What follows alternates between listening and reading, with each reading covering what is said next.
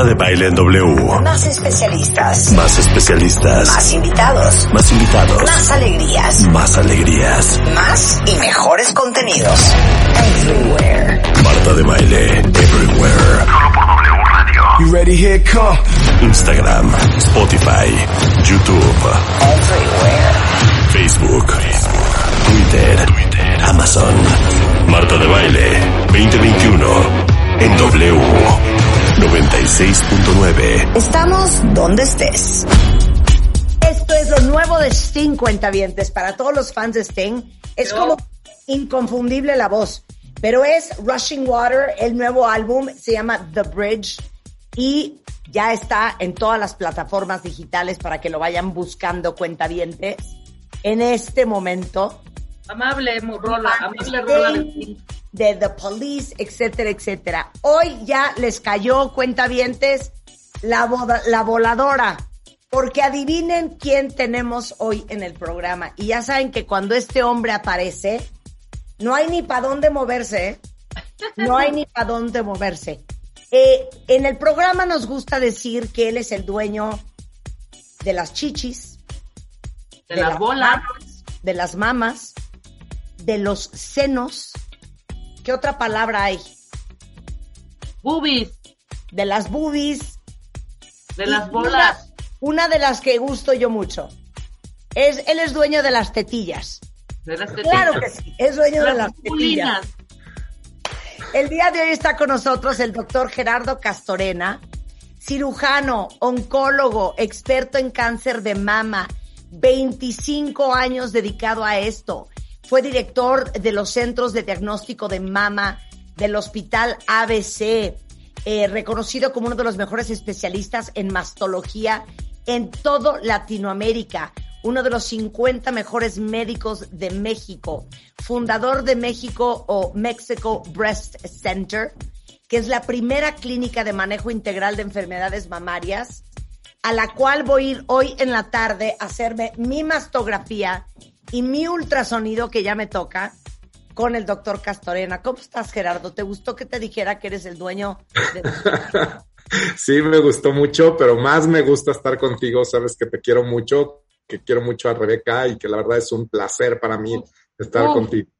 O sea, les tengo que contar esta historia porque es una joya y es un ejemplo de la clase de doctor que es el doctor Castorena y la amistad que nos une. Un día, cuenta bien, hace como, que habrá sido como cinco años, haciéndome mi autoexploración, me sentí una bola. Automáticamente empiezo a jalarme los pelos de la cabeza. Eran como las siete de la noche y obviamente, ¿a quién le tiene que hablar uno cuando ve una bola de cualquier tipo, en cualquier parte, de cualquier tamaño? Al oncólogo. Entonces, le hablé a Gerardo. ¿Qué onda de baile? Le digo, Gerardo, ahora sí creo que tengo una bola. ¿Cómo crees? Le digo, te lo juro, ahorita me sentí, siento una bola como por la axila. Bueno, este, pues ¿por qué no mañana? Y le digo, ¿de qué me estás hablando? ¿Cómo que mañana? Hoy. Y me dice, es que ya estoy saliendo del consultorio. Y yo, Gerardo, a mí no me puedes hacer esto. A mí no me puedes dejar así. Me voy a morir, güey. O sea, no puedo de la angustia y de la ansiedad. Bueno, está bien, Marta. Voy a ir ahorita a tu casa. Voy a llevar un ultrasonido portátil y vamos a ver qué es. Estoy seguro que no es nada. Corte A, llega el doctor Castorena a mi casa, sube al cuarto de la tele que está en la planta alta. Ahora lo abrazo, le doy las gracias, me le hinco y me acuesto en el sofá de la tele, en bata, me abro la bata, le ofrezco mis senos y en lo que él está tocando el ultrasonido, entra mi esposo. Medio no hinchado, al además. Gerardo, medio Y obviamente, hinchado. claro, como el doctor no viene de bata, o sea, viene vestido como civil, pues lo que encuentra mi esposo es yo acostada en un sofá, en bata, y un señor con una de mis tetillas en su mano. Y entonces voltea a Juan y dice, ¿Qué está es pasando esto? acá? ¿qué es esto? Y en eso, después de él, ¿qué es esto? Le digo yo, mi amor, es el doctor Gerardo Castorena, especialista en mama. Y así se conocieron el doctor Castorena y el marido Juan. ¿Qué tal estuvo esa historia? No, bueno, pero, pero no, la pregunta de Juan fue, ¿qué está pasando? Así, ¿qué está pasando? Claro, dijo, ¿qué está pasando? ¿Y tú qué le dijiste en ese momento? Es que si te acuerdas, yo estaba hincado porque estabas en un sofá, entonces yo estaba hincado. Entonces yo volteé con cara de ups, que fue muy chistoso, pero fue. Muy chistoso, pero eh, ahora eh, Juan ama a Gerardo, ama a Gerardo. Oye, bueno, hoy es el Día Mundial de la Lucha contra el Cáncer de Mama y por iniciativa de la Organización Mundial de la Salud es hacer conciencia cuentavientes y promover que cada vez más mujeres se hagan exámenes, se chequen, vayan a revisión y le den importancia al tema.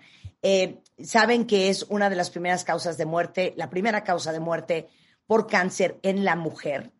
Y Gerardo se dedica a esto desde hace 25 años, porque hay oncólogos especializados en una cosa o en otra. Lo de Gerardo, les digo en serio, son las chichis.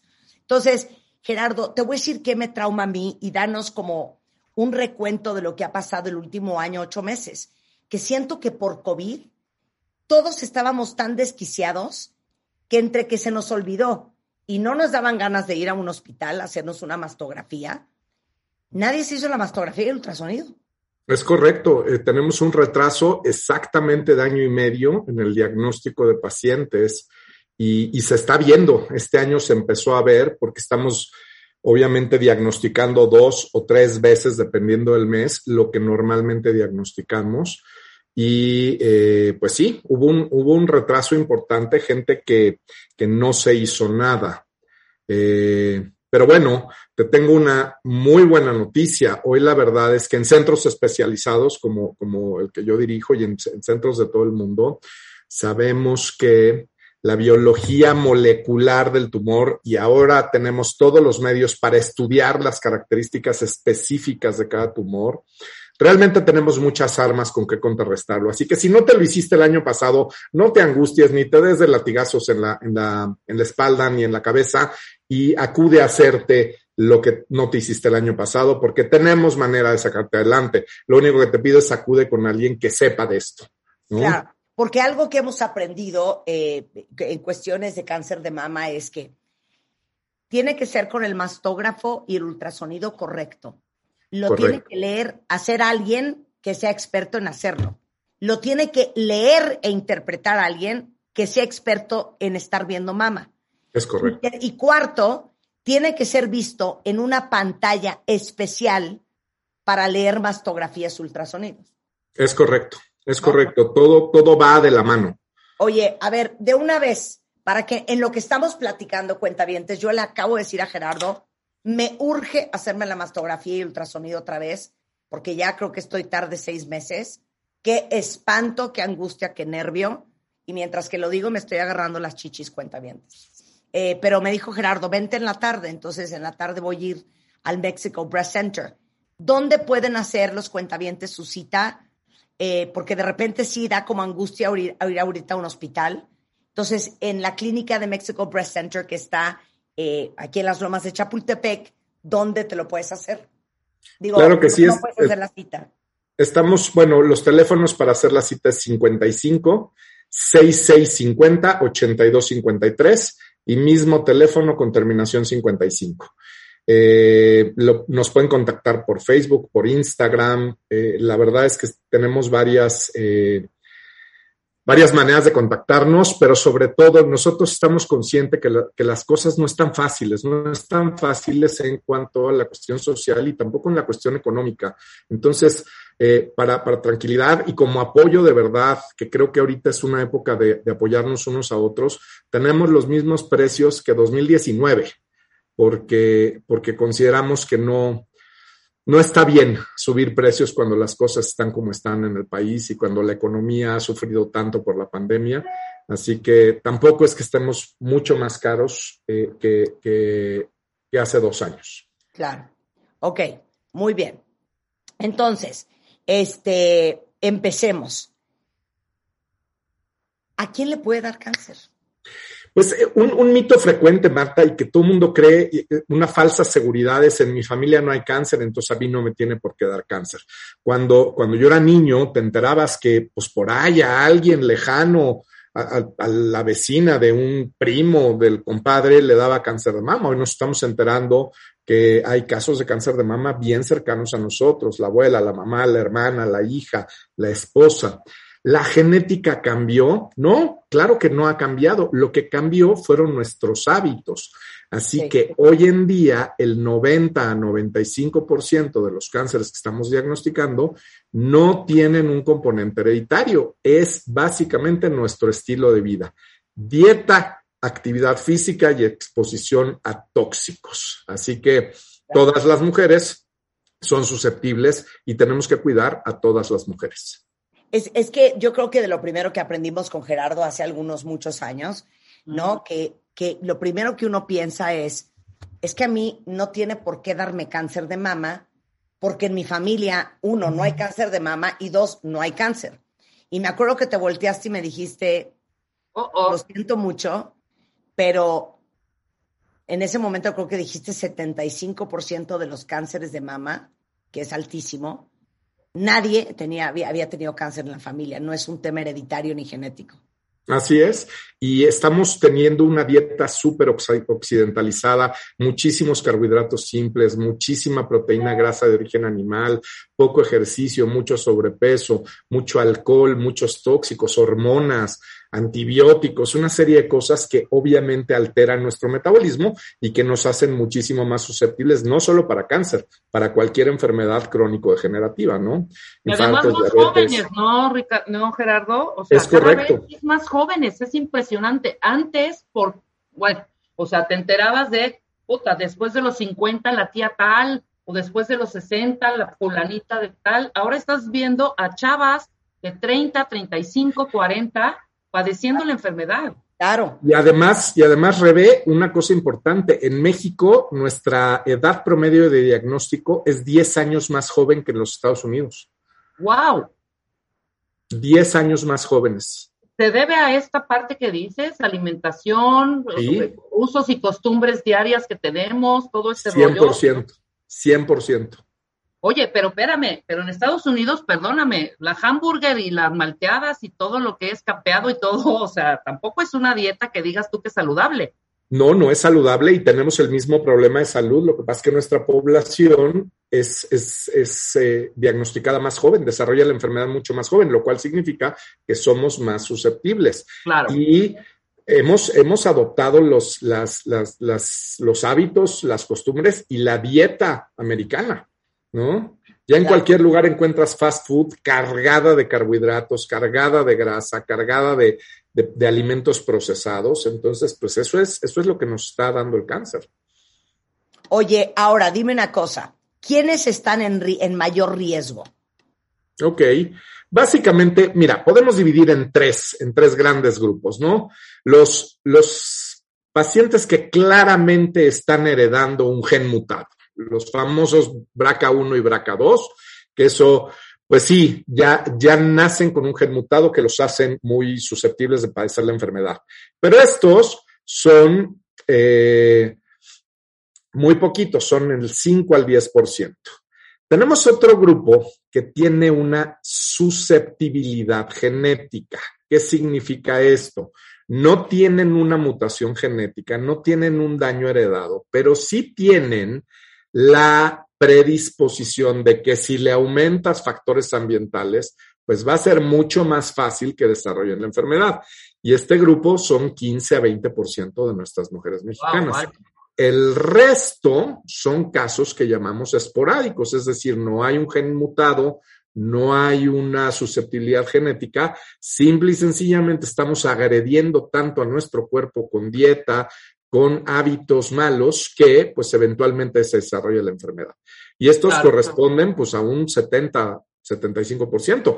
Pero esto es, una buena no, esto es una buena noticia porque si empezamos a modificar hábitos cu cuando estamos jóvenes, en las, en las chicas jóvenes, pues muy probablemente le podamos dar la vuelta a la enfermedad. El problema es que somos una sociedad que no está preparada para hacer medicina preventiva. Claro, Ok, continúa con la lista. Eh, pues básicamente son esos tres Pero a grandes ver, yo grupos. veo aquí, no haber dado a luz o tener el primer hijo a una edad más tardía. Todo eso, a ver, todo eso, hay factores que son modificables y no modificables. Por ejemplo, los no modificables, pues es ser mujer. No puedes modificar eso. La segunda es tu edad, ¿no?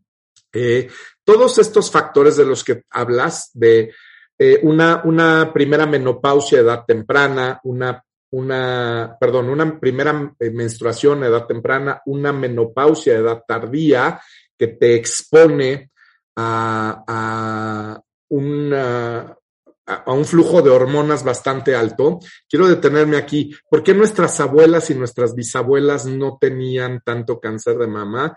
Porque eran mujeres que se echaban este, 12, 15 embarazos y entre embarazos y lactancia pues, echaban 20 años sin menstruar, 20 años sin, sin exposición a estrógenos, cosa que ahora estamos viendo muy diferente, ¿no? Vemos muchas mujeres que por decisión deciden no, toma- no tener hijos o deciden postergar la, la maternidad.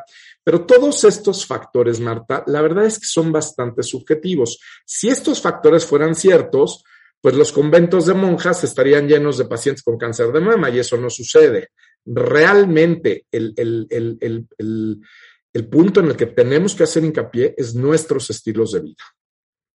A ver, la toma de anticonceptivas, la toma de hormonas para la menopausia. Aquí tenemos tres grupos. Las pacientes que toman anticonceptivos durante periodos prolongados.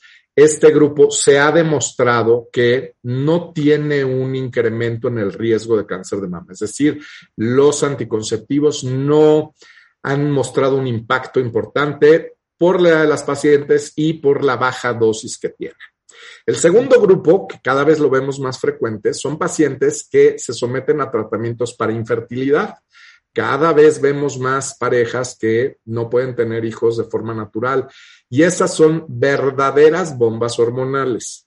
Ahí yo siempre le digo a mis pacientes que es muy importante poner en la balanza de prioridades la maternidad y el riesgo. Y yo creo que una mujer que quiere ser mamá va a llevar siempre la prioridad. Si estás en tratamientos de infertilidad, lo único es, tienen que ir de la mano con un oncólogo para que te estemos revisando eh, constantemente y que no haya ningún riesgo con todas estas bombas hormonales que te están dando. El tercer grupo es el que sí me preocupa mucho. El tercer grupo son las mujeres menopáusicas que les dan hormonas como si fueran chochitos, como si fueran pastillitas, gomitas, ¿no?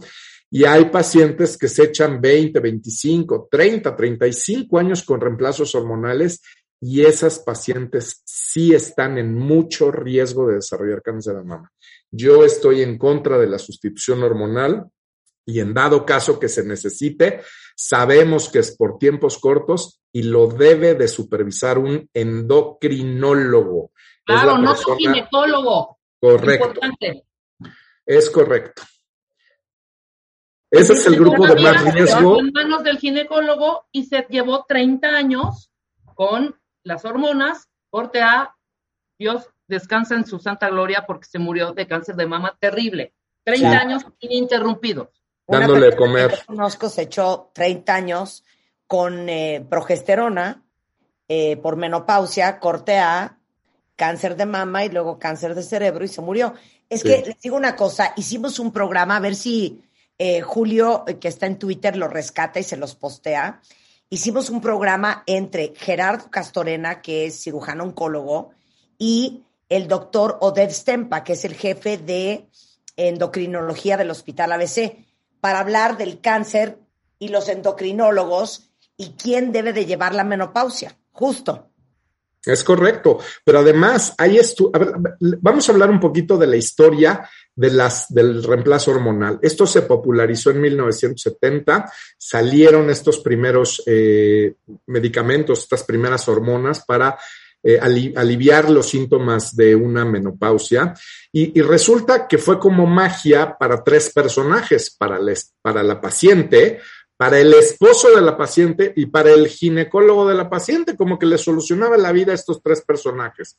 Además, las mujeres se sentían también que decían, bueno, ¿y para qué necesito al médico? Yo me tomo mi pastillita y estoy de buen humor, tengo deseo sexual, no se me cae el pelo, no está reseca mi piel, no está reseca mi vagina, pues adelante y me brinco al médico.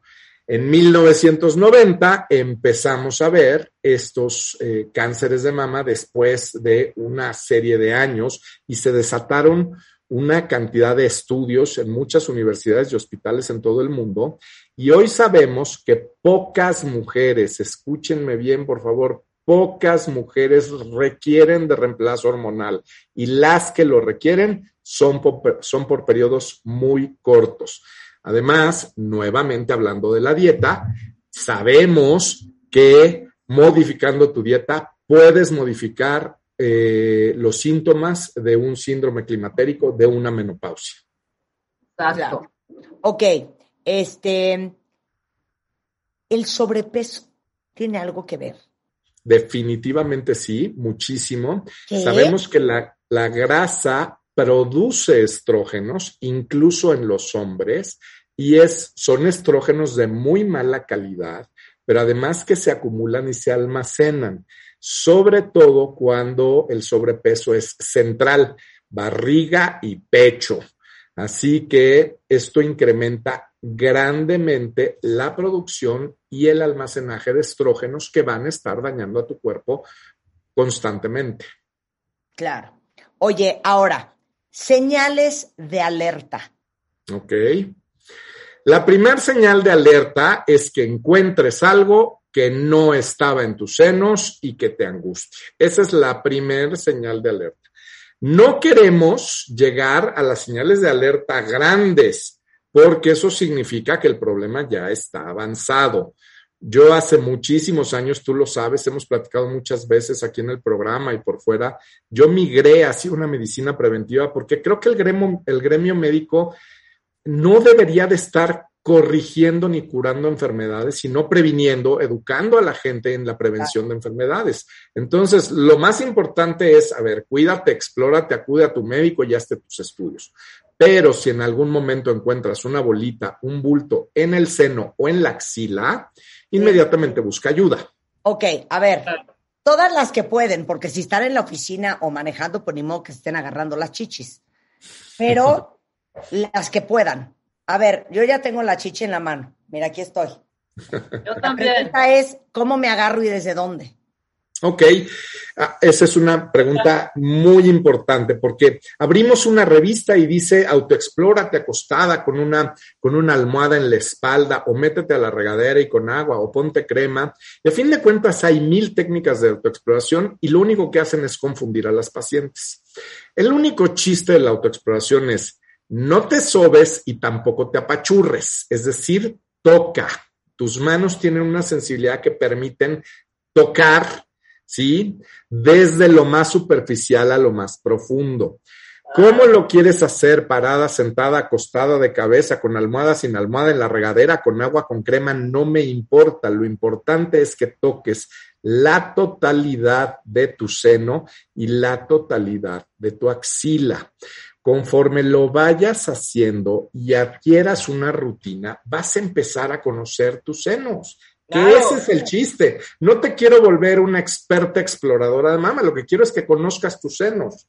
Y eso lo vas a hacer con la técnica que tú desarrolles. Ok, muy bien. Agárrense las chichis y las axilas, agárrense todo, toquen todo, soben todo, agarren todo, todo. Sí. Ok. Aumento del grosor o hinchazón de una parte de la mama. Ok, esto muchas veces se relaciona un cáncer, pero muchas otras no.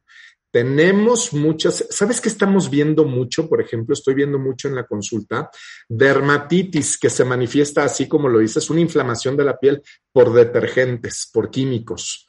Y vemos unas cosas terribles, unas, unas, eh, unos aumentos de grosor de la piel porque la glándula mamaria es muy sensible y los químicos que tienen los detergentes, principalmente los detergentes caros, eh, causan unas reacciones importantísimas. Así que si tienes un engrosamiento de la piel, si tienes un enrojecimiento de la piel, no necesariamente es un cáncer, pueden ser muchas cosas, pueden ser infecciones, pueden ser alergias o pueden ser reacciones tóxicas a estos, eh, a estos químicos que contienen los detergentes. Ahí mi consejo es, si eres muy sensible de la piel y, y hay gente que sabe que en las manos es sensible, bueno, vas a ser muy sensible de la piel de las mamas. Entonces, lo que te recomiendo es usa brasier de fibra natural, es decir, de algodón. Guarda los brasieres coquetos para cuando realmente valga la pena que te los pongas, un, una cena romántica, un evento en la noche, un vestido que amerite, pero el resto del tiempo usa brasier de algodón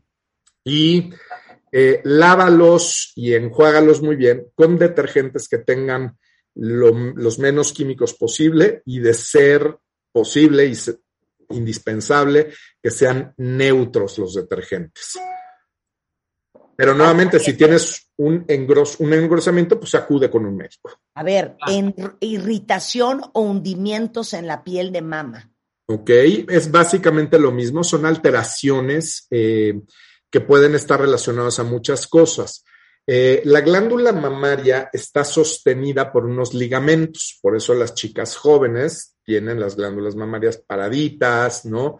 Estos Parejitas. ligamentos, exactamente, estos ligamentos son los que se encargan de mantener la firmeza de la glándula mamaria, ¿ok?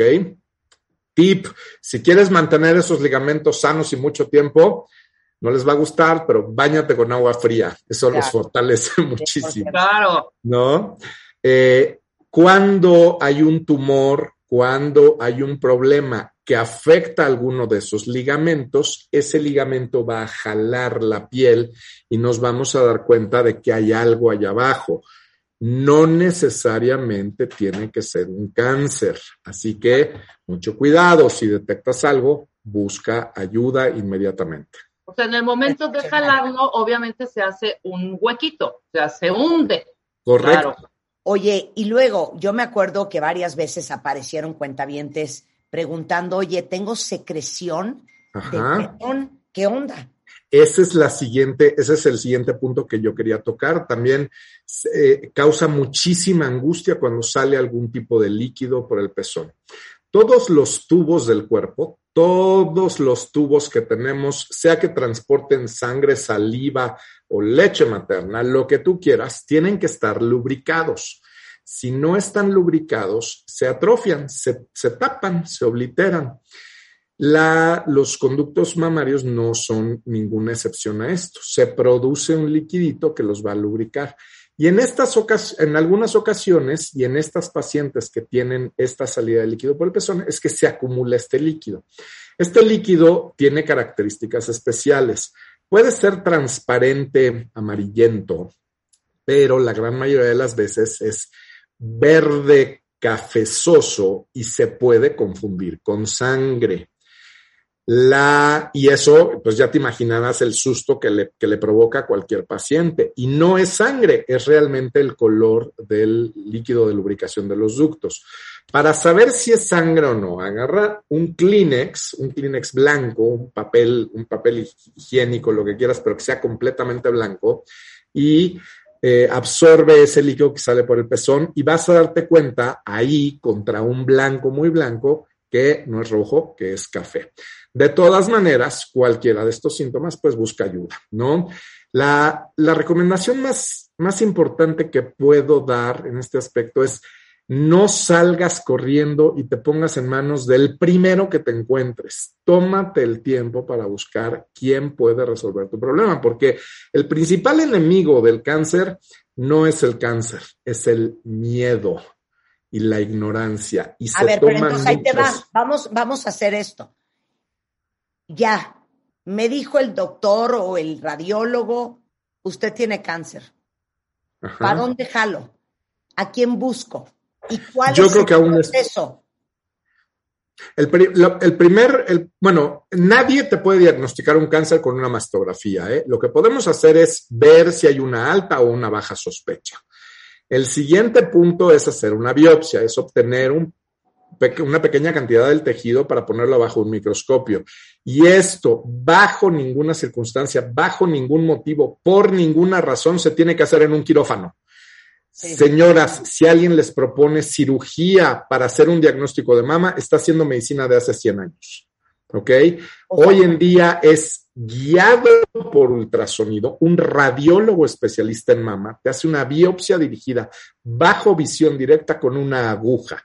Y esto nos permite hacer el diagnóstico completo de esto. No necesitas un quirófano. Con la información que nos da esa biopsia, podemos diseñar una ruta específica e individualizada para cada mujer. Muchas mujeres creen que el cáncer se las va a comer en 24 horas y esto no sucede. Para que te des una idea, Marta, para que un tumor mamario maligno alcance un centímetro, ya pasaron entre 5 y 10 años. Cinco años en tumores muy agresivos, diez años en tumores indolentes, es decir, un centímetro es la punta de mi dedo meñique. Para que alcance eso significa que tienes cinco años sin pelar absolutamente nada. Entonces, el, cáncer no te va a comer. Ok. Tómate un tiempo. Y busca al que es. Correcto. para que te des una idea, nuestro protocolo de estudio más o menos toma entre una semana y dos máximo, en lo que tenemos todos los datos para saber qué le vamos a hacer a cada paciente. Ok, te voy a hacer una pregunta horrenda. ¿Quién hace la biopsia y quién opera cáncer de mama? Ok, la biopsia la tiene que hacer un radiólogo con, con especialización en mama. Ya nos quitaron los cuchillos a los no, definitivamente no, y no es con una jeringa, y no es en un consultorio, es en un gabinete de radiología con un médico radiólogo especialista en mama. Ni con cuchillos, porque es un tratamiento demasiado agresivo y no, no, no sirve de nada, ni en el consultorio de un ginecólogo con una jeringa. Ok. ¿Quién opera cáncer de mama? El cirujano oncólogo. Solamente. de 100 si yo no dejaría que una mujer querida mía la operara alguien que no fuera un, oncólogo, pero además, sobre todo con especialidad en, glándula mamaria. Como bien dijiste al inicio del programa, ya está segmentada la oncología, ya no puede ser oncólogo todólogo, eso no está bien. Ok, apunta en este teléfono. Este es el teléfono del doctor Gerardo Castorena. Para que Dios no quiera, si un día lo necesitan, no acaben en manos de quien no es. El doctor Gerardo Castorena es cirujano oncólogo. Él lo único que ves mama, tiene 25 años dedicado a esto, es fundador de eh, la primera clínica de manejo integral de enfermedades mamarias, que es el Mexico Breast Center, y el teléfono donde te encuentran. ¿Cuál es? Gerardo? 55 6650 8253 y mismo teléfono con terminación 55 y por WhatsApp nos, nos pueden encontrar en el 55 5507 1415. También nos pueden mensajear ahí. Ok, ahorita ponemos todo en Instagram. Es arroba Breast Center MX. Breast Center MX en Instagram. En Facebook Clínica de Mama. Te amo, amigo. Qué felicidad volverte a ver. Oye, te marco en la tarde para ir. Órale, pues. Un besito. Muchas gracias. A ti. Son exactamente las 10.35 de la mañana, cuentavientes. Ustedes no se vayan de donde están, eh, porque tenemos mucho más en el programa el día de hoy. Eh, fíjense que tenemos a Mario Guerra, vamos a hablar con Mario Guerra, entre otras alegrías, de estar atrapado entre lo que es y lo que dices que debería de ser con Mario. Vamos a hablar de nutrición y cáncer eh, de mama, cómo llevar una dieta saludable con Erika Díaz Quiñones. Y regresando, la doctora Paola González Balboa. Ella es médico radiólogo y lo único que hace es mama. Todo lo que ustedes no sabían de las mastografías que hoy van a aprender con Paola al regresar. Entra a wradio.com.mx. Checa más información de nuestros invitados, especialistas, contenidos. Y escucha nuestro podcast, Marta de Baile W. Estamos donde estés. Estamos de regreso en W Radio y les traje a uno de los Rolls Royces de la radiología en México. Eso. La doctora Paola González Balboa. ¿Qué tal, Rebeca? Eso, claro que sí. ¿Cómo no? Adelante. Es médico radióloga, especialista solamente en imagen mamaria e intervención. Eh, ella es aparte fundadora y directora de Segunda Lectura Diagnosticada eh, y es parte del área de imagen mamaria dentro del centro médico del Hospital ABC en Santa Fe. O sea, Paola no te hace ra- este, eh, radiología de testículo, No. No, no, un páncreas, no. Mi especialidad es mama. Directo solo las chichis, solo las chichis. claro. ¿Cuánto llevas dedicado a esto?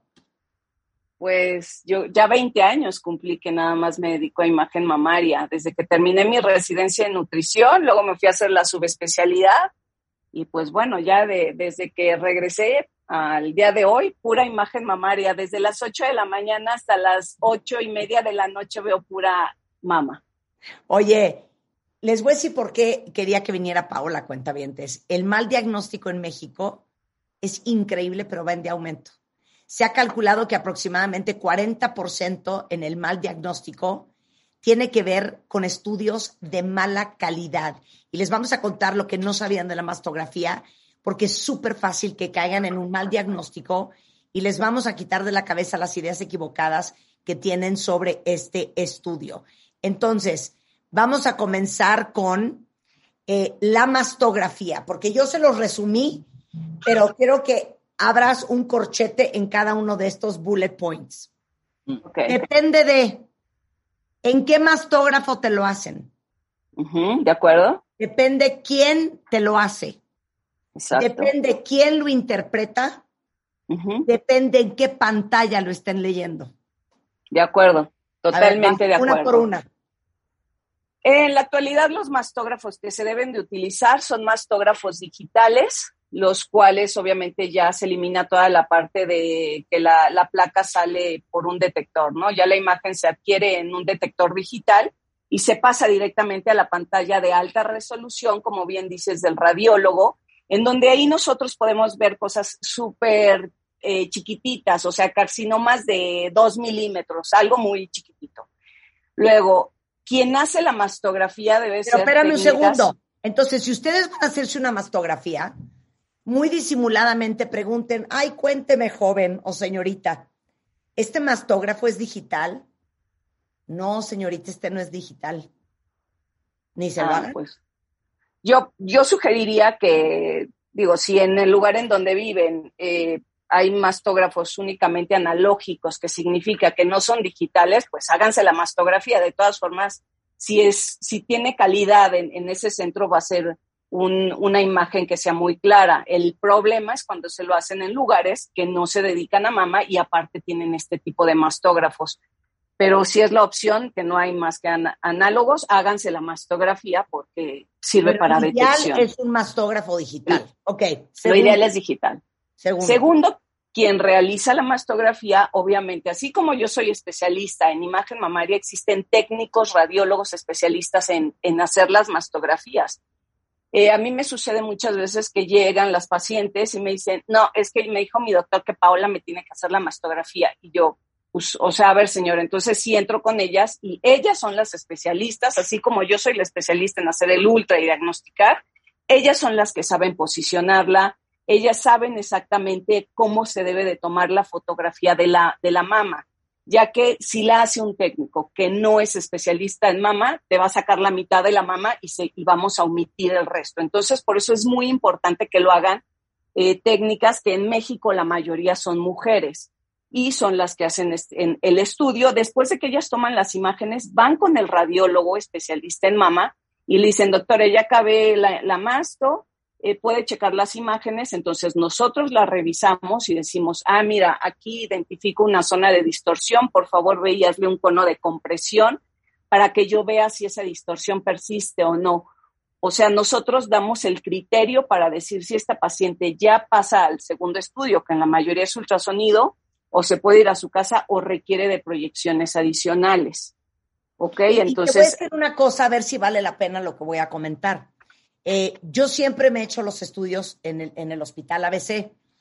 Eh, y en el hospital ABC está el historial y los archivos de todas mis mamografías anteriores. Porque veo, Pau, que tú siempre comparas la mastografía de hoy con la mastografía de hace un año. exacto. Eso es básico. Tú tienes tu historial en el ABC, entonces al momento en que haces tu estudio, ya salen todas tus, tus mastografías previas y en estos sistemas de PACS, que así se llaman, podemos comparar una masto con la otra. Pero si tú vas a un nuevo centro de imagen de mama y tus estudios te lo hiciste en otro lugar, pero tienes físicamente las placas, llévaselas al radiólogo para que él pueda comparar. Para nosotros es súper importante el realizar la, la comparación porque ahí vemos si un hallazgo que estamos viendo en la actualidad, si ya estaba o es de reciente aparición, y en caso de ser de reciente aparición, se va a tomar una conducta a seguir con ese hallazgo. Claro, ok. Otra cosa que aprendimos contigo es el ojo que tú tienes, que lo único que ves es todo el día mastografías y ultrasonidos, no es el mismo que alguien que ve otras cosas, ¿no? Eh, y en la pantalla en la que lo ves, y explica por qué. Sí, como eh, bien dices, mira, aquí es muy importante la experiencia del radiólogo. La verdad es que aquí ya son los años en los que llevamos viendo, ¿no? Diario, cómo es el comportamiento del cáncer de mama. Hay veces que las pacientes me dicen, es que cómo es el cáncer. Y le digo, es, es que hay mil formas en las que se puede presentar. Hay veces que nada más se ve en una sola proyección. Cambiamos de proyección y se esconde. Entonces, aquí el ojo del radiólogo es básico, sus años de experiencia, ¿no? El que ya, de verdad, hay veces que ya los ojos se voltean solitos hacia donde ven una zona que no es homogénea o una zona de distorsión y te dicen, ahí hay algo. Las pantallas de alta resolución son pantallas especiales para ver estudios de mastografía. El resto de los estudios de radiología pueden ser valorados en otro tipo de pantallas que son comerciales, pero lo que es la mastografía es de forma obligatoria que el radiólogo la tenga que leer en estas pantallas. Sí son pantallas muy caras, pero debes de contar con esta herramienta por el bien de la paciente y el diagnóstico. Claro, ok. Ahora explícale a todos los cuentavientes. ¿Qué ves en una mastografía y qué ves en un ultrasonido? Porque hay que hacerse las dos cosas. Ok, de acuerdo. Mira, la mastografía a partir de los 40 años es el estudio de elección y es el que ha tenido un millón de investigaciones en todo el mundo y ha dicho es el estudio que sirve para detección oportuna. ¿De qué hablamos en detección oportuna? De lesiones que no son palpables y que la mastografía va a ser la única que nos va a decir ahí hay algo. Entonces, cuando hacemos una mastografía, lo que vemos es, nos vamos desde la parte más externa hacia la más interna. Vemos la piel, vemos el grosor, vemos lo que se llama complejo areola-pezón, que sea regular, que no esté retraído. Vemos cómo está el espacio entre la piel y el tejido glandular, que en la mayoría de las mujeres debe de ser tejido graso. Y posteriormente valoramos la densidad mamaria. En los últimos años se le ha dado muchísima importancia a la densidad mamaria aquellas mujeres que tienen una mama densa, que significa que se ve blanca por mastografía, deben de tener estudios complementarios como que la tomosíntesis, que es un estudio a partir del mastógrafo, que lo que hace es sacar cortes de un milímetro de toda la mama y después hace una reconstrucción y saca una imagen de mastografía 2D, que es la que todos conocemos. Entonces, en mamas densas, estudio de, de, elección, si se puede contar con ello, mastografía digital con tomosíntesis, y de ahí también nos tenemos que ir al ultrasonido para valorar qué hay detrás de todo ese tejido glandular. Claro. Y en la mastografía también vemos los ganglios, que son muy importantes. Acuérdense que los ganglios a veces pueden manifestarse, pueden de estar diciendo, ahí hay algo que debido a la densidad mamaria no podemos identificar y que pueden estar hablando de que ya hay una lesión mamaria que puede ser un cáncer y que ya esté dando metástasis a nivel eh, axilar. Claro. Oye, a ver, eh, muy mal el último año y medio, porque se nos fue sí. La mastografía y ultrasonido. ¿Estás sí. Lo hablamos ahorita con Sí, ha sido un año muy difícil en el cual sí fue una disminución muy importante en las pacientes que acudían a hacerse su mastografía.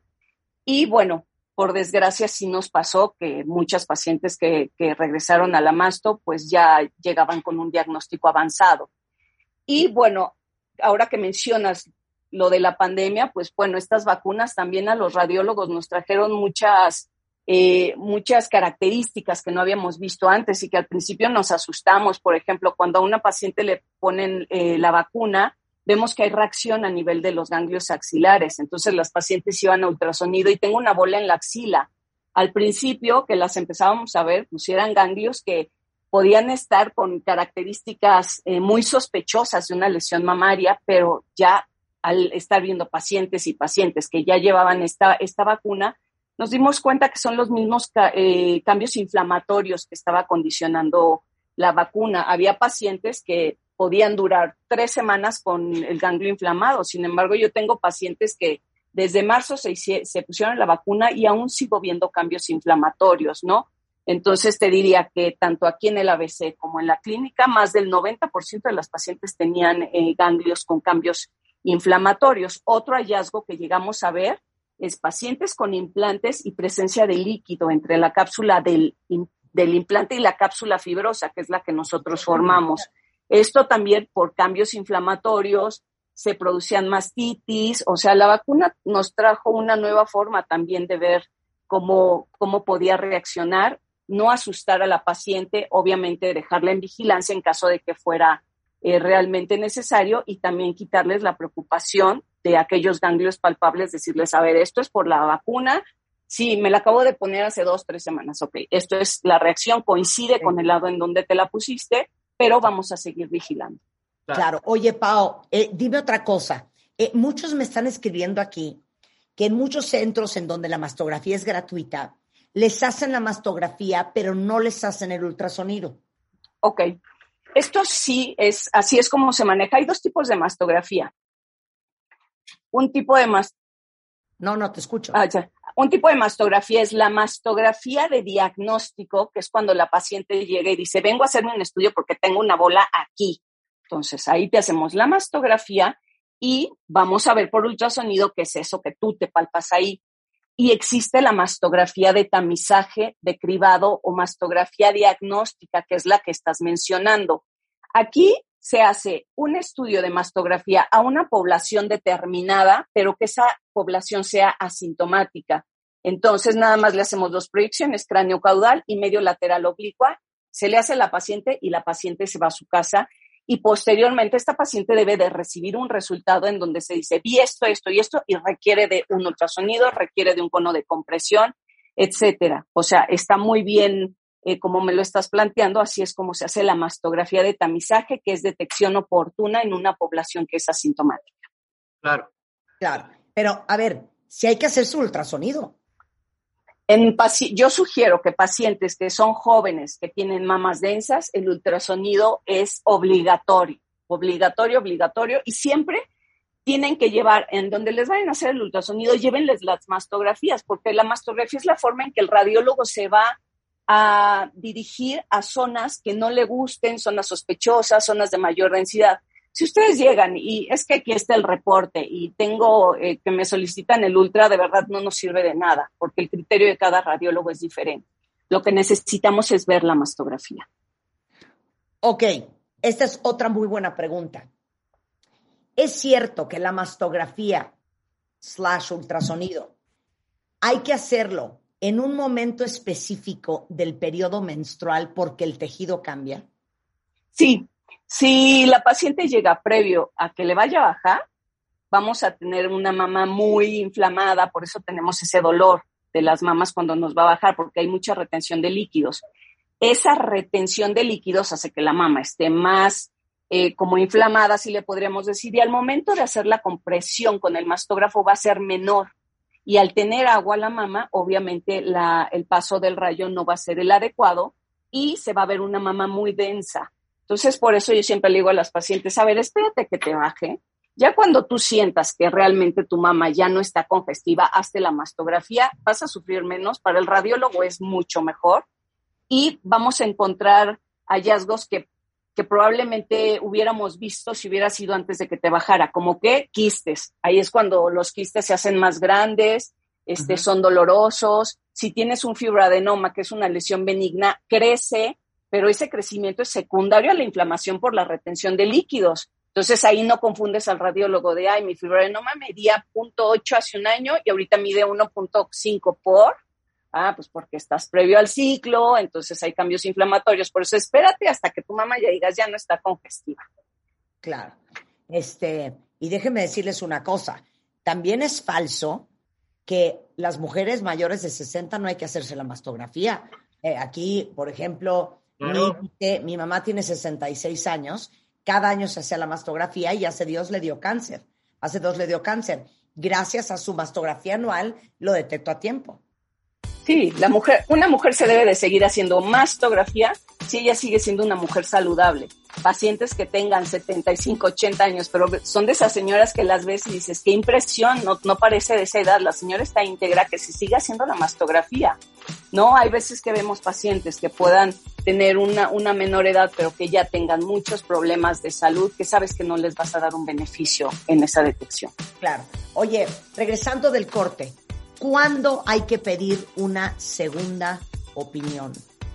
Al volver eh, con nuestra querida Paola González Balboa, médico radiólogo especialista en imagen mamaria e intervención. No se vayan, ya volvemos. Suscríbete a Marta de Baile en YouTube. No te pierdas los de Baile Minutos, de Baile Talks y conoce más de Marta de Baile y nuestros especialistas. Marta de Baile. Everywhere. Estamos de regreso en W Radio, son las 11.10 de la mañana. Una de las eminencias más grandes, importantes, respetadas y reconocidas en el tema de la radiología de mama es la doctora Paola González Balboa, que es parte del equipo del Centro Médico del Hospital ABC en Santa Fe. Y aparte, ella es fundadora de, y directora médica de Segunda Lectura Diagnóstica, que es básicamente eh, una clínica, un gabinete, en donde ustedes pueden irse a hacer desde una mastografía, un ultrasonido hasta una biopsia, hasta pedir una segunda opinión. Entonces, primero explica cómo funciona segunda lectura y después dime ¿cuándo pedir una segunda opinión? Ok, segunda lectura nace a partir de, como dices, diagnósticos en los cuales no estaban de acuerdo los, los médicos tratantes y te decían, por favor, ve con esta doctora o este radiólogo y que te dé una segunda opinión de lo que él está viendo porque a mí no me checa. Entonces, eh, de esta forma hicimos la plataforma digital en la cual las pacientes subían sus estudios digitales y era revisado por radiólogos especialistas en imagen y se emitía una nueva interpretación. Debido a que luego las pacientes nos decían, quiero ir con ustedes y que no teníamos un gabinete como tal, es como surge el gabinete. Entonces, en la actualidad llegan las pacientes con su mastografía de otro lado y la revisa el radiólogo y dice, bueno, ok, es un estudio de calidad o no de calidad y se ve si se tiene que repetir o se tienen que hacer proyecciones específicas para decir qué es lo que tiene la paciente y también complementar con ultrasonido en caso de que sea necesario. Eso es como funciona segunda lectura. Sin embargo, también funcionamos como un gabinete en el cual la paciente puede ir de primera vez a hacerse la mastografía y el ultrasonido y en caso de que sea necesario hacemos biopsias guiadas por imagen también. Sensacional. Ok. ¿Cuándo pides una segunda opinión? O sea, ¿cuál sería tu consejo? Ok. Eh, para todas, porque yo la pediría si me dicen que tengo cáncer, pido una segunda opinión. Y si me dicen que no tengo cáncer, también pido una segunda opinión. Sí, la mayoría de las veces es, por ejemplo, llega la paciente con un nódulo palpable o algo que ella se está sintiendo, va a hacerse el estudio y le dicen, eh, no es nada, eh, no tienes ahí ni un quiste ni nada y la paciente no se queda conforme y se queda con esa inquietud, ahí yo iría para pedir una segunda opinión y que me revisaran exactamente el sitio en donde estoy teniendo el, la sintomatología, obviamente, siempre de la mano con el clínico, que la mama la ve, o el gineco onco o el cirujano oncólogo, tan tan, nadie más. ¿Ok? Y ya, junto con el clínico, se ve la parte de la palpación, el historial de la paciente y el radiólogo complementa todo con, con la imagen y ya los dos dan un diagnóstico o dan un tratamiento a seguir. Claro. Oye, a ver, esto es, esto es muy importante. Dice, fíjate que yo cuando tenía 16 años, me encontraron una bolita muy dolorosa bajo el brazo perdón, hace 16 años, no tenía 16.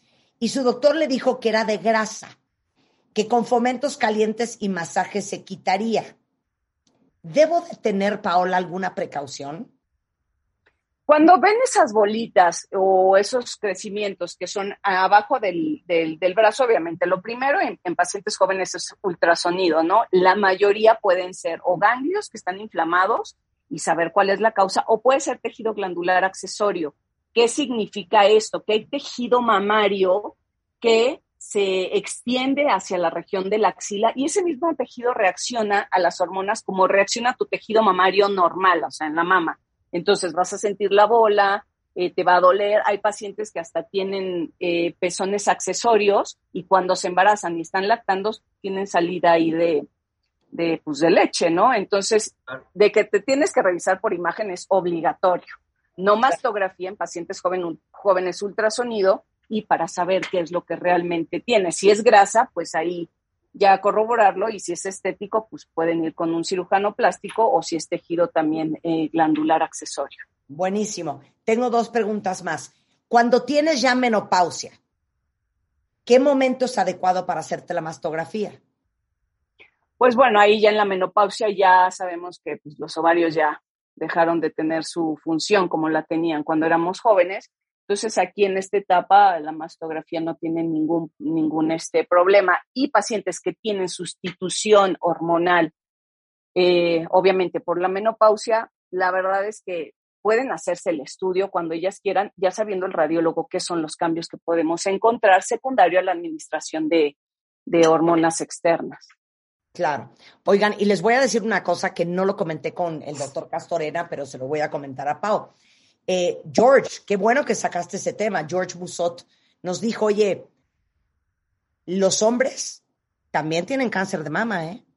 Sí. ¿Pao? Sí, sí, claro, el hombre también tiene cáncer de mama y cuando un, hombre tiene un nódulo que es eh, sospechoso, son realmente lesiones muy, muy agresivas. Eh, aquí en la mayoría de los pacientes, cuando hay un nódulo palpable, empezamos haciéndoles ultrasonido, vemos las características, pero también podemos hacer mastografía, ¿no? Para ver cuáles son las características de este tejido mamario. Obviamente, si es un estudio un poco más difícil porque la compresión al tener muy poco tejido es eh, un poco más complicada y al igual que las mujeres, se da clasificación del BIRATS y en caso de, de necesitar biopsias, se hacen biopsias guiadas. Eh, por ultrasonido o también por mastografía, pero los hombres también es muy importante que se revisen y en caso de tener nódulos palpables, acudir con el, con el médico especialista. Oye, para darnos paz rápidamente, yo quiero hacerte esta pregunta, Paula, que, que siempre que te veo, porque han de saber que Paola es una íntima amiga mía y la quiero mucho. Ay, la clásica es más mi amiga que el de Marta. Paola me ama con todo su corazón. Claro que no, no te conoce, te ha visto dos veces en su vida.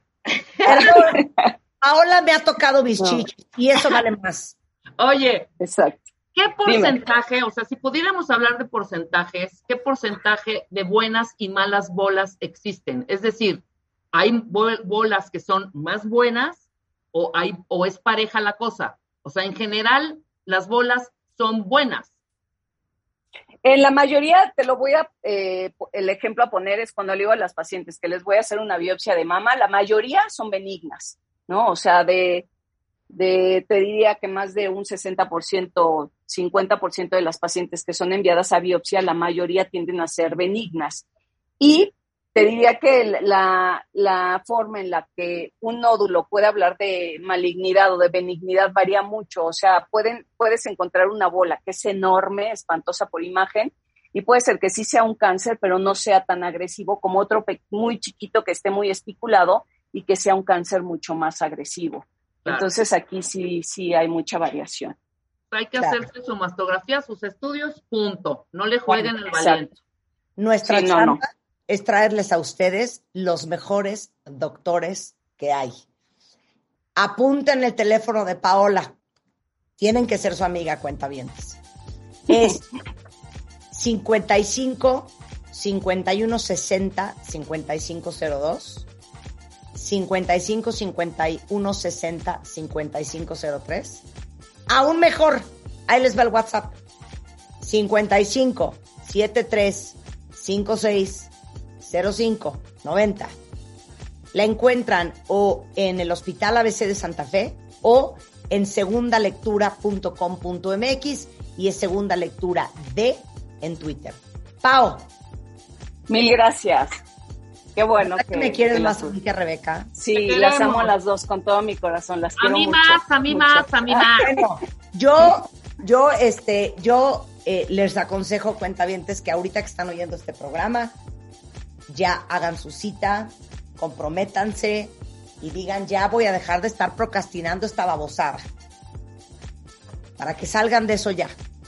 Y como dice Rebeca, así me dice Rebeca Paola, porque sábete que no es tan buena persona como parece. Le digo, ¿y si tengo algo, Rebeca? Pues para que me dé paz, ¿no? Y me dice, pues si tienes algo, te haces quimioterapia y se acabó. Vámonos, ya.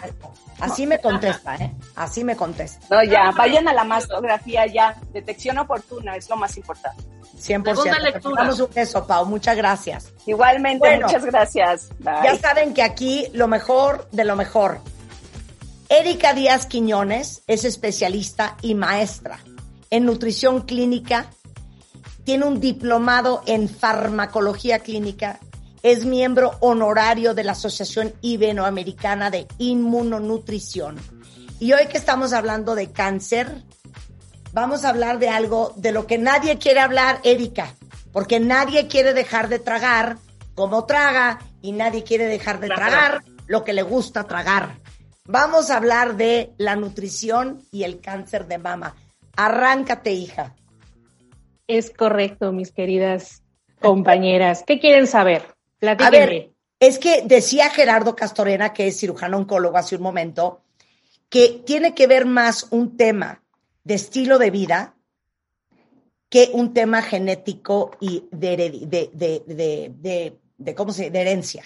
Entonces, ¿por qué es importante y qué han encontrado y qué estudios avalan este caso de que la alimentación sí tiene que ver con que te dé cáncer?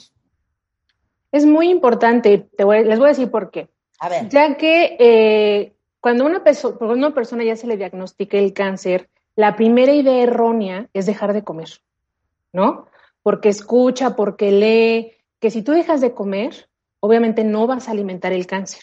Claro. Y lo cual es totalmente erróneo, porque podemos ocasionar eh, descompensaciones y podemos ocasionar desnutrición en nuestros pacientes que al final del día no va a dar un pronóstico más adecuado. O sea, nuestro trabajo es estabilizarlos y tratar de evitar que ellos lleguen a ese estado caquéctico con el que conocemos al paciente con cáncer. Todo mundo hemos visto a un pacientito que va terminando las quimioterapias y sale muy amolado, sale muy cansado y se le ve muy debilitado. Entonces, eso es lo que tenemos que evitar y pues tenemos que conocer que todos, en toda la literatura que conocemos, con los grandes especialistas que hemos platicado, que el cáncer es un grupo de células que tiene un metabolismo acelerado. O sea, va a crecer de una manera descontrolada, a una velocidad que tú ni te imaginas. Entonces, el hecho de que tú te dejes de alimentar, él va a tener que alimentarse de algún lado. Él va a ver la reserva ahí en el cuerpo y va a decir, de ahí me tengo que alimentar. Claro. Haya o no, tiene que agarrar fuerza, necesita energía para seguirse replicando, ¿no? Ahora imagínate si tenemos un cuerpo que no está alimentado y se va a someter a los tratamientos agresivos como son la quimioterapia y la radioterapia, pues obviamente van a llevar a ese paciente a un estado mucho más, eh, ¿cómo te diré?, metabólicamente inestable. Y es ahí cuando nos, nos los llevan y nos dicen, oiga, ¿sabe qué? Es que ya lo veo muy descompensado, ya no sé qué hacer, no quiere comer pues obviamente, si le hiciste caso a toda esa información errónea de que no tiene que comer, de que no hay que alimentarnos de manera correcta, ni tampoco hidratarnos, pues se va a descompensar. Claro. Ahora, ahí les va algo bien importante. Nos explicaba hace un momento eh, Gerardo Castorena los diferentes tipos de tumores. Hay tumores que son sensibles a hormonas como estrógeno y progesterona, tumores que expresan una proteína que se llama HER2 y los tumores que no expresan ninguna proteína de membrana y se llaman los triple negativos. Tú como nutrióloga eh, y dedicada a la inmunonutrición, ¿no le darías la misma dieta a diferentes tipos de cáncer de mama? Es correcto. A ver, arráncate. Cada uno de ellos necesita una alimentación y obviamente necesita restricciones diferentes. Vamos a poner el ejemplo de los que son dependientes de hormonas, en este caso a los estrógenos y progesterona. Entonces, en el mercado, eh, hace tiempo hubo un boom muy importante que hablaba de los fitoestrógenos, ¿no? Que son los derivados de la soya.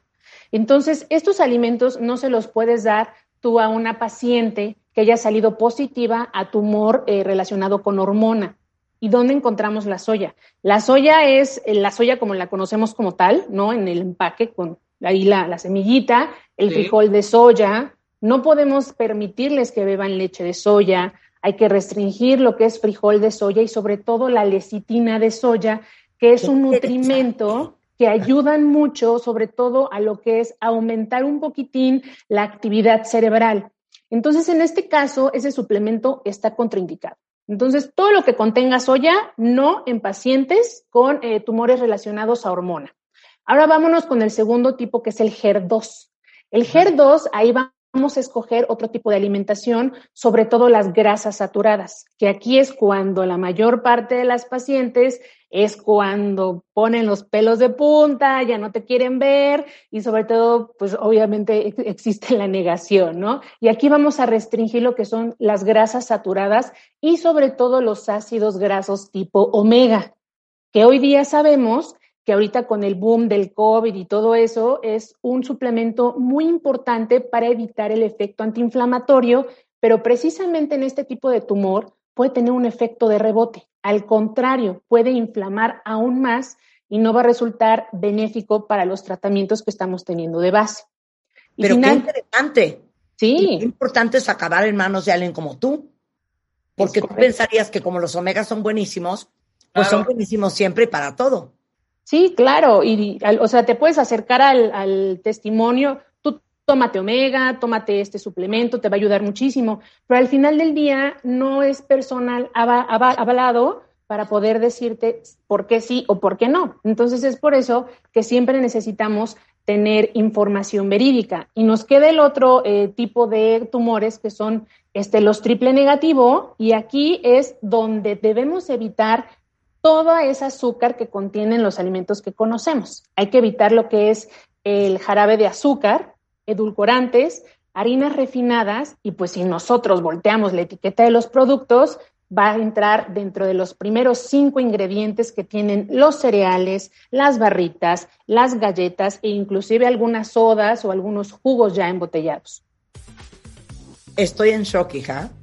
Qué eminencia. Regresando del corte, Erika, los famosos remedios.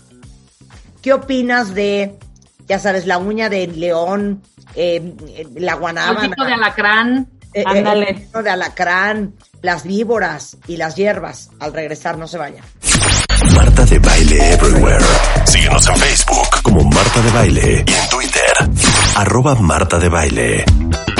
Estamos de regreso en W Radio, son las 11.33 de la mañana, platicando con la doctora Erika Díaz ella es especialista y maestra en nutrición clínica y especialista en inmunonutrición. Y estamos hablando de la nutrición y el cáncer de mama, cómo llevar una dieta saludable.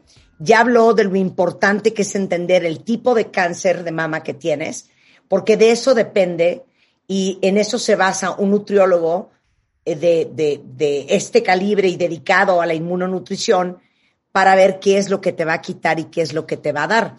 Y dijimos antes del corte que algo que de repente a la comunidad médica y científica le pone los pelos de punta son todos estos remedios caseros de la guanábana, la moringa, algunas hierbas, la uña de gato, el veneno de alacrán. Dilo de una vez por todas, Erika. Está bien, vamos a hablar acerca de la realidad. Como tal, la guanábana a nivel científico no tiene un aval o no tiene evidencia científica de que en verdad funcione como tal, ¿no? Pero sí, eh, lamentablemente, como lo mencionaste, eh, somos una cultura que se da mucho de remedios caseros. Entonces, estos remedios caseros, al final del día, nosotros no tenemos tampoco evidencia en la literatura o en algún artículo que nos diga que sí funcionan. Lo que sí tenemos bien claro y muy documentado es que no conocemos las dosis con las que venden estos productos en el mercado. porque sabemos que hay presentación en polvo, hay presentación de hojas deshidratadas o hay presentación en cápsulas. Entonces, la dosis entre cada una de ellas difiere demasiado que al final del día, ya sea este tipo de remedios caseros como son las hojas, los remedios homeopáticos o este tipo de, eh, tratamientos que se dan de generación en generación, van a terminar en un lado que es el hígado. O sea, van a terminar metabolizándose ahí y van a tener que ser eliminados. Pero ¿cuál es lo complicado y lo delicado aquí? Lo complicado y delicado es cuando un paciente sin autorización médica empieza a tomar estos remedios y de manera inconsciente él piensa que le hacen bien.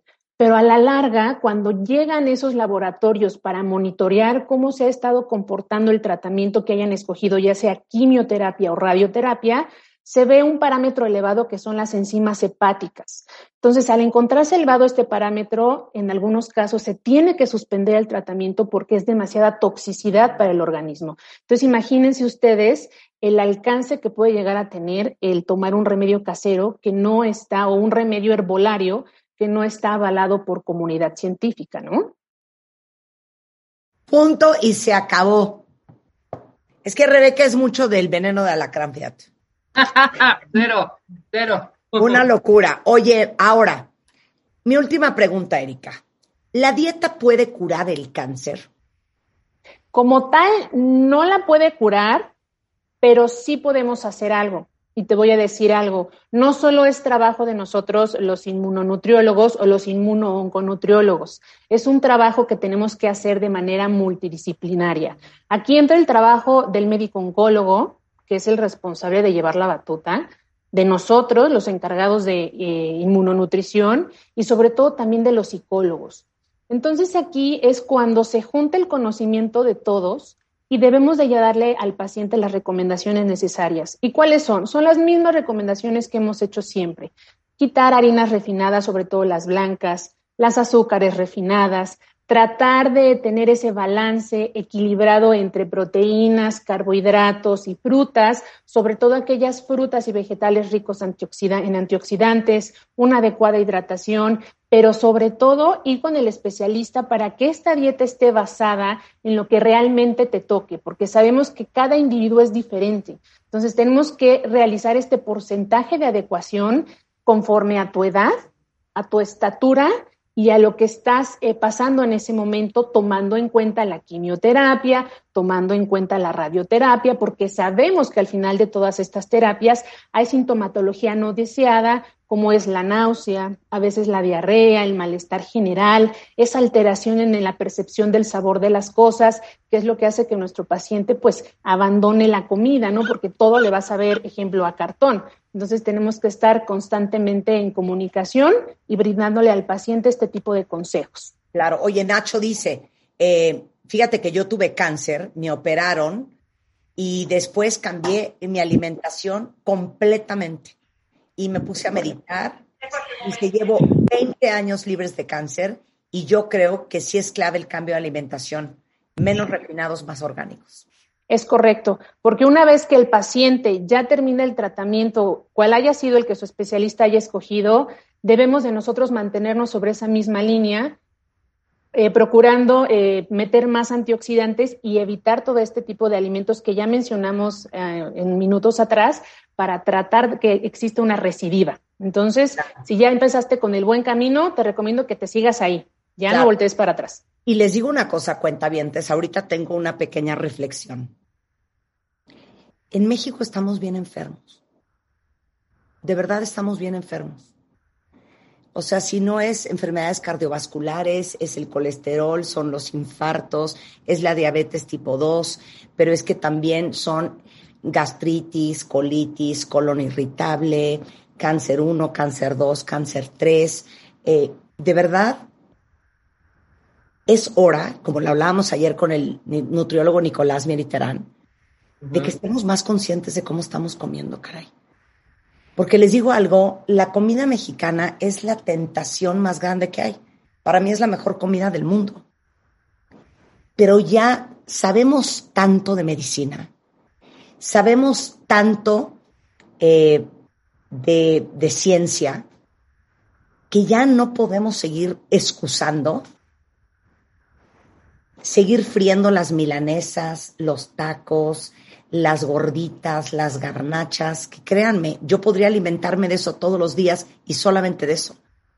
Podríamos seguir comiendo las cantidades industriales de harinas blancas, bolillos, baguettes, pan dulce, chopeados, tortas, chilaquiles, carbohidratos simples sin parar, azúcares, refrescos.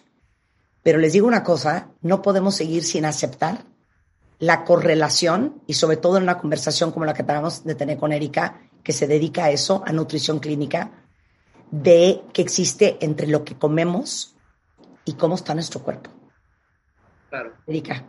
Claro, es correcto. Y todo lo que tú mencionaste de las grasas. Y yo digo, ya a punto de llorar porque es horrendo no poder comer todo lo que quieres comer. No, claro, y sobre todo, fíjate que eh, hoy día, sobre todo con esto que está sucediendo, se le está dando un papel muy importante a la nutrición.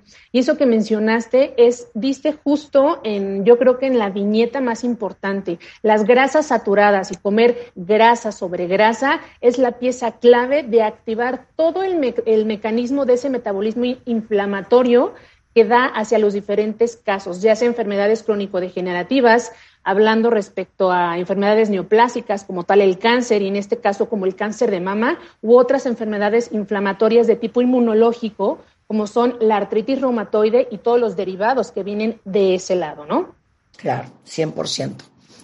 Bueno, yo les dejo con esa reflexión, cuentavientes, y, y pienso en los niños. O sea, el problema que tenemos de diabetes infantil en México, el problema que tenemos de obesidad infantil, pues uno como quiera y uno es responsable de lo que uno se mete a la boca y ya sabrás de dónde sacas dinero para irte a curar todo lo que te provocaste. Pero los niños son nuestra responsabilidad y los niños no comen lo que no hay en tu casa. Los niños no comen lo que los adultos no comen.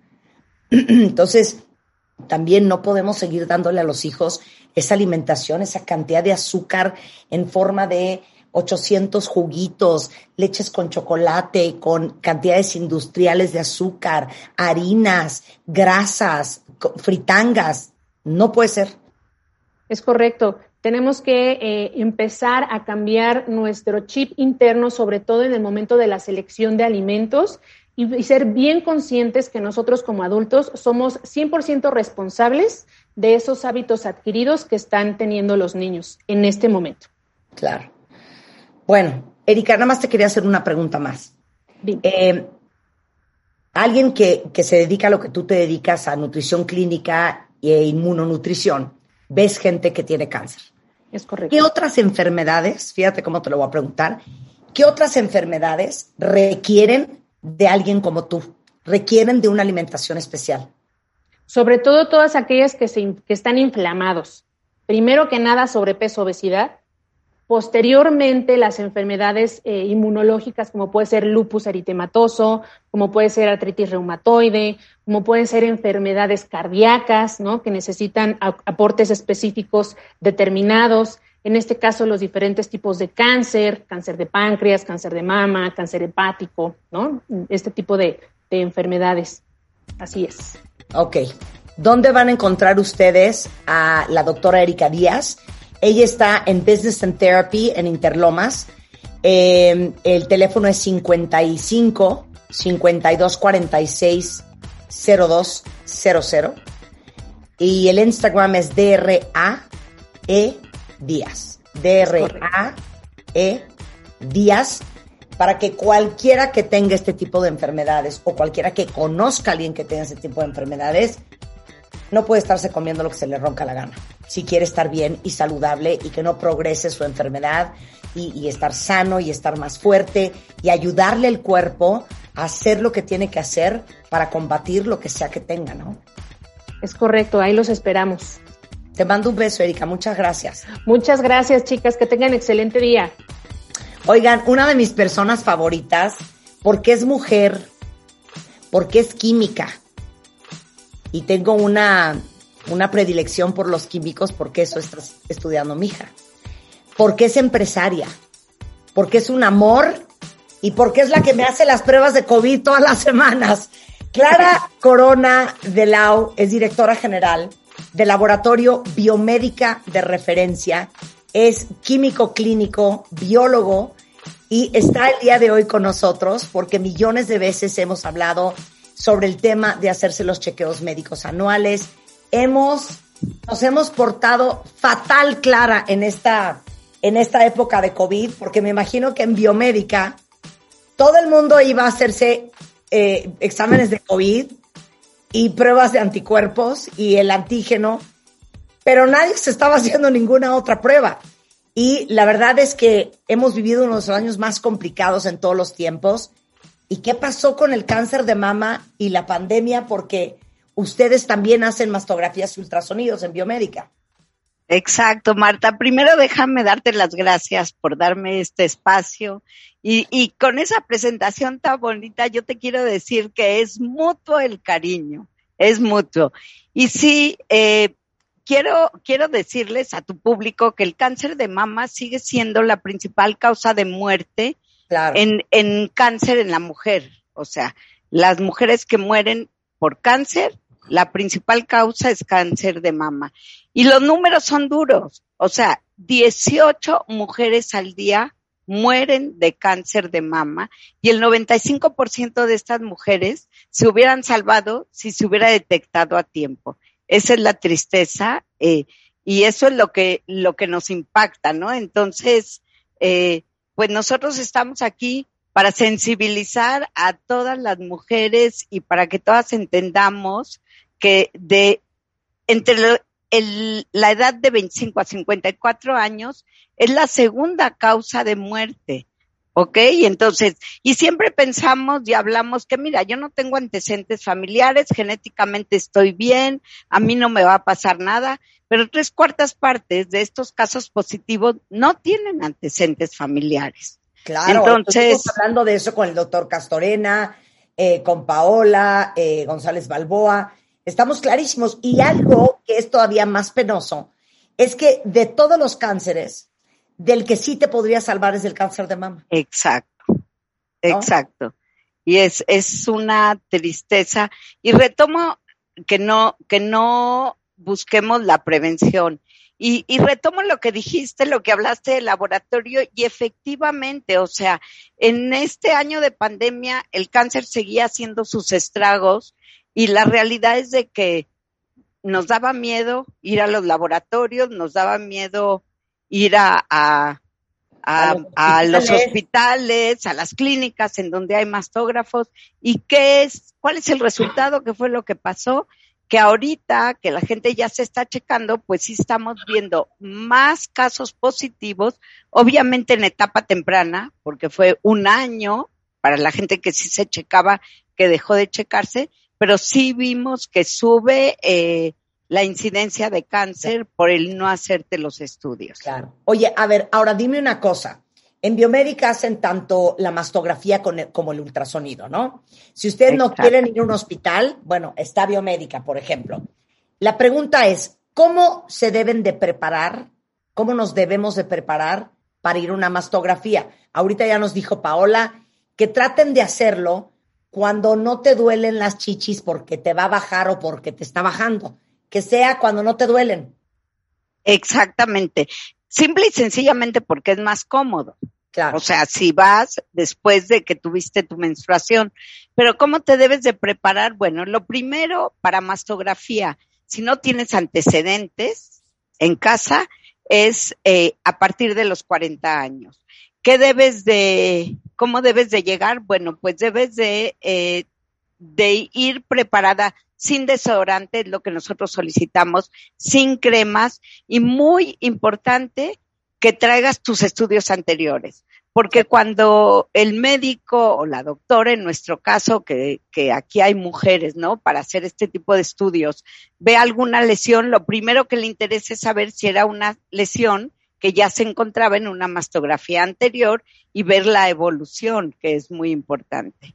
Claro. Sí. mira, aquí e, este dice una cuenta viente, voy a omitir su nombre, y dice, estoy que golpeo a mi compañera de oficina, porque dice que hacerse la mastografía es malo porque te revienta las venitas de los senos. Le quiero pegar. Tiene 45 años y dice que nunca se la va a hacer. híjole, pues a mí también me darían ganas de pegarle, pero la verdad es de que creo que es más efectivo eh, informar. Es más efectivo, Yu, que la drogues y que la lleves drogada a hacerse la mastografía.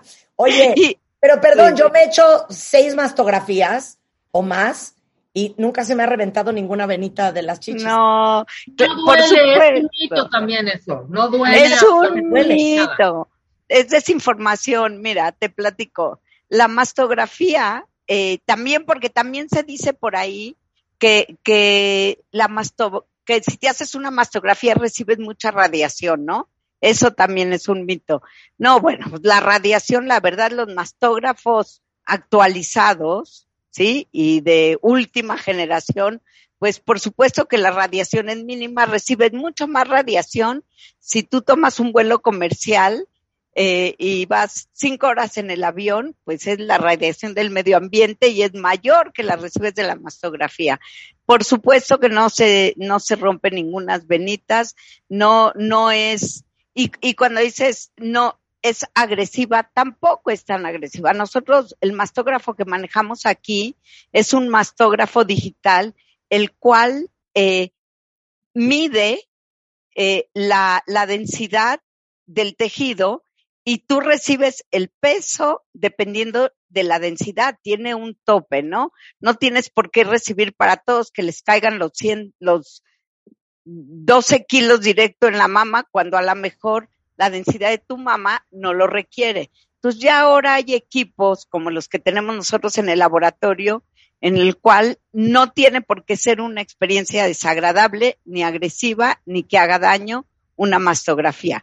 Pero por otro lado, esa mastografía te salva la vida. Entonces, ¿cuál es el beneficio? Es mayor el beneficio que vas a obtener del riesgo, que el riesgo es muy bajito, es más una desinformación. Claro, dile, dile a tu compañerita de trabajo que si ese fuera el caso, que no es, que qué prefiere, venitas rotas o si, si tienes cáncer, haberlo podido diagnosticar a tiempo y no morirte de eso. En fin. Oye, ahora, eh, hablábamos con Paola, nuestra radióloga, que no solo es la mastografía, sino también el ultrasonido. ¿Eso también lo ofrecen en biomédica? Sí, también se ofrece en biomédica porque algunas veces ese ultrasonido es complementario. ¿Cuándo se debe de hacer ultrasonido?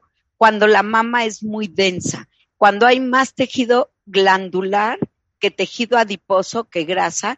Entonces, algunas veces no se puede ver la lesión directamente con el mastógrafo, entonces requieres el ultrasonido para hacer un estudio más profundo y que puedas eh, ver directamente. Es un buen complemento, digamos. No sustituye uno a otro. Es un buen complemento. También el ultrasonido sirve para cuando ya se ve una lesión en la mastografía, que el médico pueda saber si es una lesión líquida o es una lesión densa, ¿sí? Que hace gran diferencia en cuanto a si uno es cáncer y otro no. Ok, oye, y por último, eh, rápidamente, Clara.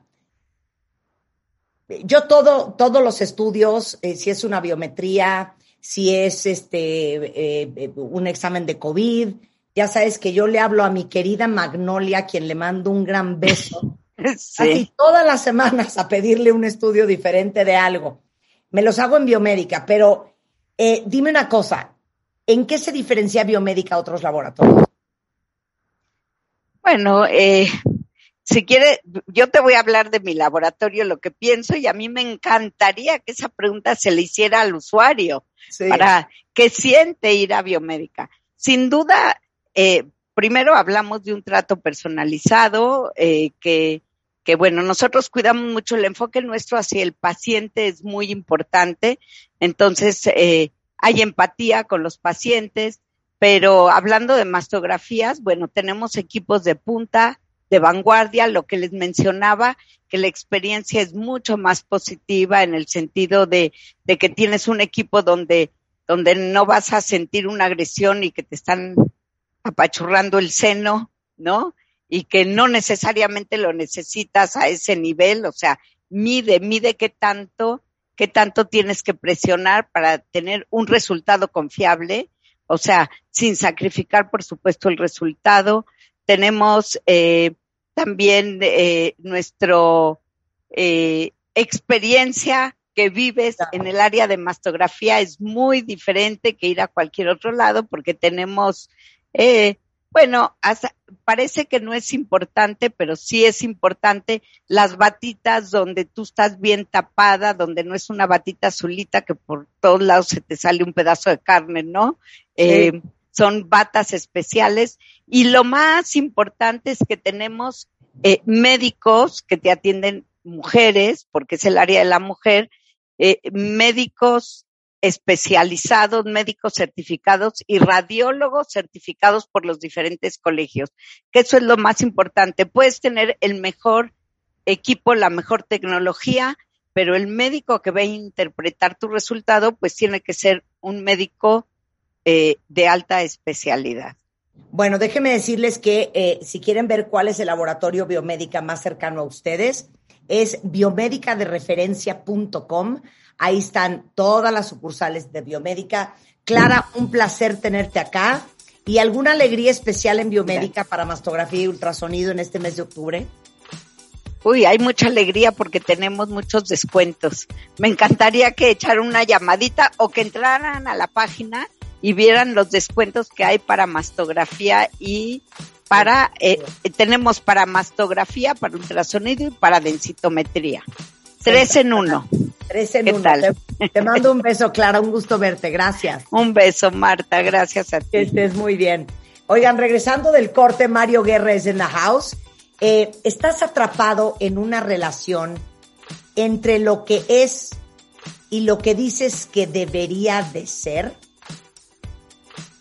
Fíjense bien cómo formulé esa pregunta entre lo que crees que debería de ser, que no es necesariamente lo que es, al volver en W Radio. No se vayan. Síguenos en Spotify y escucha todos nuestros playlists y contenidos. Búscanos como Marta de Baile. Cuentavientes adictos como yo a la televisión. Carmen Larios vicepresidenta senior de contenido de A&E y Lifetime Latin America y A&E Networks está hoy con nosotros porque les digo una cosa, hay un programa para todos, no te lo cuento a ti porque tú ya te lo sabes, Carmen, pero se lo cuento a los cuentavientes. Hay un programa eh, que se llama Metrópolis CDMX. Imagínense ustedes, los que vivimos en la Ciudad de México, veintipico millones de personas diario, eh, en donde pueden ver desde las situaciones policiales en Tepito, eh, en donde según esto cada 10 minutos hay un delito, escenas de crímenes, accidentes automovilísticos, asistencias médicas de emergencia, en donde muy pocos se atreven a pararse, o como conductores que pierden el control porque los agarró el alcoholímetro. Bueno, van a ser fans del docu-reality de acción Metrópoli CDMX, que no puedo creer el programa, Carmen. Muchas gracias, Marta. Un placer, como siempre, estar contigo. Y bueno, sí, no se pueden perder Metrópolis CDMX. Es una serie, una docu-reality producida por A&E, que ya vamos en la tercera temporada. Y como dices tú, es una, una serie llena de acción y de emoción que sigue de primera mano el trabajo de todas las fuerzas de seguridad y de rescate de la Ciudad de México. O sea que vamos a ver casos impresionantes de cómo la policía rescata y ayuda, también los bomberos, el ERUM, el grupo Cóndor y también vamos a ver la imprudencia de algunas personas en la Ciudad de México. Claro, oye, pero ¿qué tipo de historias son y cómo las consiguen? ¿Y cómo deciden qué van a meter y qué no? Claro, bueno, la verdad que estamos muy agradecidos con el ERUM, con los bomberos, con la policía que nos, nos da el acceso y ellos se ponen una GoPro y ellos son parte de la historia, es decir, el material sale de lo que ellos hacen, entran a dar, por ejemplo, no entran a una redada y tienen el material aquí de narcomenudeo o un gran rescate como el que hay esta temporada en donde hubo una explosión y tuvieron que llamar a los bomberos, a, a, todos los cuerpos de bomberos disponibles, a policía, a todo el mundo ayudar porque había explotado tremendamente y la gente estaba atorada y había colapsado el edificio. Entonces, todo eso lo grabamos con las cámaras que tenemos dos cruz, pero a la vez con la GoPro. Entonces, todo eso es como, como si estuvieras ahí en acción, ahí mismo, en una producción real. Oye, te digo una cosa, a lo mejor a mucha gente le da vergüenza, pero a mí no. Yo soy muy morbosa. A mí me fascina por eso los realities, porque me encanta ver la realidad de las situaciones. Y creo que para todos los que llevamos un pequeño FBI agent en el corazón, nos encanta ver Metrópoli porque justo te enteras de cómo son estas cosas. Ha, sido tan exitoso, cuentavientes, que ya van en la tercera temporada. Ahora, no hay edición y no hay guion, porque si esta gente trae el casco con la GoPro, pues es como va. O sea, sí editamos solo para pues dar un formato al final y que los casos, digamos, que estén mezclados y tengamos un programa final y por eso es que trabajamos meses en, en compilarlos. Pero como bien dices tú, dentro del programa es, es la grabación tal cual es en vivo, tal cual es con las cámaras y el equipo y el crew se sube a las camionetas, tanto para lo que va a ver en vivo como para lo que van a ellos trabajar día a día, ¿no? Ok, ahora, siguiente pregunta. Cada capítulo es una historia cada capítulo tiene varias historias porque contamos tanto del rescate, por ejemplo, como de eh, operaciones policiales que hay. Entonces están mezclados los distintos casos con distintas fuerzas, ya sea de seguridad o de rescate dentro de la Ciudad de México. O sea, hagan de cuenta que ustedes están viendo qué están haciendo con esta explosión y de repente cortan y de repente estás viendo una redada. Exacto. Y de repente cortan y regresan a en qué parte van en la explosión, luego regresas a la redada. Entonces estás viendo historias simultáneamente. Y te da esta idea de todo lo que sucede en la Ciudad de México que uno pues ni idea, ¿no? Que uno no, tiene quizá la, noción de todo lo que están haciendo estas personas y todo lo que está sucediendo. Entonces, bueno, estás con la adrenalina full, estás con pensando en acción, emoción, en todo lo que sucede en el día a día de la Ciudad de México. Así que la verdad, estamos muy agradecidos con el público porque tenemos una tercera temporada gracias a todos tus cuentavientes que nos, que nos ven, Marta. Ok. ¿Dónde, cuándo y a qué hora? En el canal Ellani y todas sus plataformas a partir de este miércoles a las nueve y media de la noche, todos los miércoles a las nueve y media de la noche. Ahí está, su, su ¿cómo se llama? Docu-reality. Exacto. Y no queremos que sean protagonistas del alcoholímetro de Metrópoli, porque también tenemos historias de alcoholímetro, así que por favor. sé que viene la tercera temporada un fulano que después de que lo agarre el alcoholímetro y obviamente está borracho, se quiere escapar y arrolla a un oficial. Exacto. Por suerte lo logran detener, pero sí, se ve la imprudencia, como este señor, también una señora que se quiere hacer una limpia y se pone alcohol alrededor. No. Prende, y pues claro que la señora, el fuego la alcanza y necesita llegar los bomberos y los cuerpos de rescate a, ayudar a esta señora que está toda quemada. Entonces también vemos imprudencias de gente que pues no debería de, hacer nada de esto, ¿no? Bueno, con decirles todo, ¿saben por qué soy fan de, de, de Metrópoli? Porque yo me duermo todos los días viendo una serie que se llama Forensic Files, que son casos de asesinatos. Es, Juan, mi marido, me dice, pero es que ¿por qué? ¿Por qué eres tan morbosa y estás tan enferma? Y le digo, pero ¿qué quieres que vea yo ahorita a esta hora de la noche? O sea, veo estas cosas porque me parece súper interesante. En Metrópoli van a ver cómo opera la policía, los de Rerum, los bomberos y cómo es rescatar a una ciudad tan complicada como la Ciudad de México y tan grande.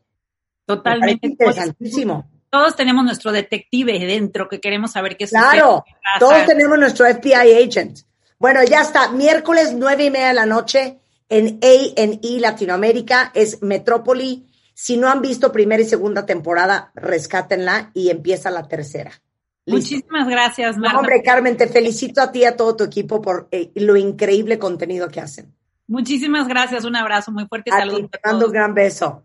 Son las 12:14 de la mañana en W Radio. Mario Guerra es en the house. A ver si lo vendí bien, Mario. Pero venga, venga. O sea, estás en una relación atrapado entre lo que crees que debería de ser y lo que es. ¿Me puede usted dar material didáctico ejemplificado? Claro, claro, ahí les va. Fíjense, la situación es así. Estás en una relación afectiva con alguien, que puede ser una pareja, un familiar, un amigo, un hermano, alguien que quieres, ¿ok? Pero esa persona no te ha tratado bien. Tú has sido el objeto de toda clase de críticas, insultos, comentarios pasivo-agresivos, amenazas, desaires, desprecios, indiferencia, negatividad, envidia y agresión de cualquier tipo. ¿Ok?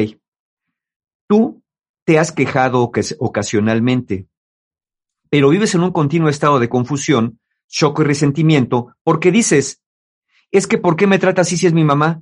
Es porque me trata así si es mi pareja, pero es que no debería tratarme así porque es mi hermano, es que no debería tratarme así porque es mi amigo, no debería tratarme así, pero sí te trata así. Entonces, eso te lleva a una parálisis en tomar acciones en una relación porque por un lado está el cariño que le tienes y el rol que desempeña en tu vida, porque es tu papá, tu hermano, tu pareja, pero por otro lado está todas las cosas que hace que te hacen sentir mal y que para acabarla de empeorar probablemente ni siquiera reconoce como algo que lastima o algo adecuado y sigue y sigue y sigue constantemente. Entonces, es una persona que le dices, ya no me molestes, me- no me digas eso porque me duele, yo te hablo como quiera. Es una persona que constantemente llega tarde y por más que le has pedido que no haga eso, que te conteste Ay, no. los mensajes, que te diga las cosas, que, que- te diga las cosas como son, que no te mienta, lo sigue haciendo constantemente. Pero tú dices, pero es que ni modo, porque el argumento es este, pues es que ni modo que, que, que me separe porque es mi mamá, pues ni modo que es que es mi hermano, pues es que es mi pareja y lo quiero, ¿no? Y yo digo, o, o luego todavía más bonito este argumento, es que Mario, o sea, sí me maltrata, pero ¿qué crees? Que es buena persona. Entonces, entre la imagen que tienes del otro, de lo que se supone que tendría que ser por el rol que tiene en tu vida y lo que realmente está sucediendo, te dejas, vamos a decirlo así, arrastrar o seducir por la imagen supuesta que por la realidad. Si todo eso te suena más o menos familiar, cuenta es posible que te encuentres en una relación que se llama relación ambivalente. Es una relación ambivalente donde simultáneamente sobre una persona hay sentimientos de amor, de cariño, de afecto, pero también hay sentimientos de enojo, frustración, resentimiento por el maltrato que nos da. Entonces, amas a la persona por lo que es, pero quizá no tanto por lo que hace, es decir, cómo te trata. O sea, pero ¿cómo puedes amar a alguien? No, sí se puede. ¿Sí? no, o- sí se puede. Sí se Porque puede. Se algo que puede. hemos comentado en este programa alguna vez, y me confesé yo y se confesó Rebeca, es que yo sí tenía un novio que yo amaba, pero me caía fatal. Sí, Y claro Te que digo. puedes amar a alguien que te cae fatal. Sí, y, y Ahora, fíjate, podemos confundir esa manera, Mario, porque igual y amar no es posiblemente la palabra precisa. Yo creo que estábamos como apasionadas. Estábamos Sí. en un, en un, en un rush ahí, en un caminito medio, medio No, extraño. estábamos En- en- encuerdadas por no decir otra cosa. encuernadas, enculeitadas y este, teníamos, te digo, esa, éramos apasionadas. sí, absolutamente. Y esto puede ser una posibilidad que el amor desbordado, apasionado, te haga quedarte ahí. Pero acá, acá esto es todavía más sutil. Tú tienes una idea. Por ejemplo, tú vas a ver un abogado para que te arregle un problema legal. Entonces ya le diste porque pues te pidió un anticipo para algo, para trámites, ya le diste un anticipo. Y luego te dice, este, oiga abogado, ¿cómo vamos? Y ya merito, no se preocupe, ahí la llevamos. Oiga, pero ya me llegó otra demanda, de- pásemela, yo se la resuelvo. El caso es que después de un mes, donde ya diste dos, tres anticipos, te das cuenta que el abogado no hace nada. ¿Por qué no actuaste de inmediato desde el momento uno que viste que no estaba haciendo nada y seguiste como dándole anticipos y esperando eternamente cuando ya te habías dado cuenta desde el primer momento que no había progresos? Puede ser con un doctor, con un contador, con un lo que sea. Bueno, porque se supone que el abogado sabe lo que está haciendo. Y como se supone que sabe lo que está haciendo, yo de alguna manera digo, pues ni modo que el abogado no sepa. Pero ¿qué tal que ese abogado en particular no tiene el expertise sobre tu asunto? O no tiene el interés sobre tu asunto. Entonces, tardas en darte cuenta que esa persona no se está comportando como debería de haberse comportado, porque la expectativa de que haga lo que se supone que tiene que hacer te ciega de alguna manera. Y ese es el problema. Es que, ni, Claro. o sea, no, pues es mi mamá, es mi pareja. No, pero es que ve cómo te trata. No, no me está tratando mal. ¿Qué- ¿Cómo no te gritó? O sea, sí me gritó, pues, pero porque se enojó, pero no, pues es mi pareja, ¿cómo me va a tratar mal? Es mi mamá, ¿cómo no me va a querer? Es mi hermano, ¿cómo no me va a tener paciencia? Ya después de que pasa el tiempo y abres los ojos a la realidad, te das cuenta que esa persona que efectivamente tenía ese papel en tu vida, ese rol de pareja, de hermano, de amigo, de padre, no está ejerciendo el rol como se supone que tiene que ejercerlo. Es decir, es, como en las empresas, te contratan por lo que sabes y te despiden por quien eres. Entonces aquí, tú como tienes la idea de cómo se supone que tiene que ser la persona, te quedas más rato, a pesar de que te lastiman, porque no, no percibes eso que, que pasa como una conducta inadecuada, porque no, pues cómo me va a maltratar. Es como decir, pues cómo me va a engañar si es mi pareja. Bueno, pues, pues así mero, ¿no? Entonces, ah, teníamos que hacernos dos preguntas. Una pregunta, ¿por qué una persona eh, maltrataría a alguien que dice amar y por qué otra persona se queda donde la maltratan? Bueno, la persona trataría mal a alguien que dice amar. Lo primero que salta a la mente es, no, pues es que no lo quiere. No, pues si te trata mal no te quiere. Ya está clarísimo que no te quiere, pero no es tan fácil. Aunque esto puede ser cierto, en algunas ocasiones no es la única conclusión posible ni la más lógica. Una persona podría quererte mucho y tratarte mal de acuerdo a temas sin resolver, sin resolver de la infancia, algún problema de ansiedad, vivencias y problemas con relaciones pasadas no resueltos, que andan buscando a ver quién les paga lo que otro les hizo, algo que espera de ti y no le das y no te ha dicho. Hay personas que son muy agresivas, por ejemplo, en este sentido de, es que no me marcas, es que no estás, es que yo te marco, es que yo te doy y tú no me das, porque están esperando que la persona las cuide. Pero como no han sido explícitos en eso, se la pasan machacándole porque no han obtenido lo que quieren. O cualquier cosa que esté relacionada con su personalidad y con sus valores. Entonces, se puede perder mucho tiempo tratando de dilucidar si el amor que dice tener la persona hacia ti es verdadero. Entonces, la cuestión central no es si la persona te quiere. Si te quiere, qué bueno. La cuestión es si esa persona, si esa relación te hace bien a ti. Porque tú a veces te quedas cuenta porque una persona te dice que te quiere o porque tú sientes que quieres a esa persona. Claro. Pero cuando el maltrato está presente, el amor, que yo no discuto, a mí cuando una persona me dice que me quiere, no cuestiono si me quiere.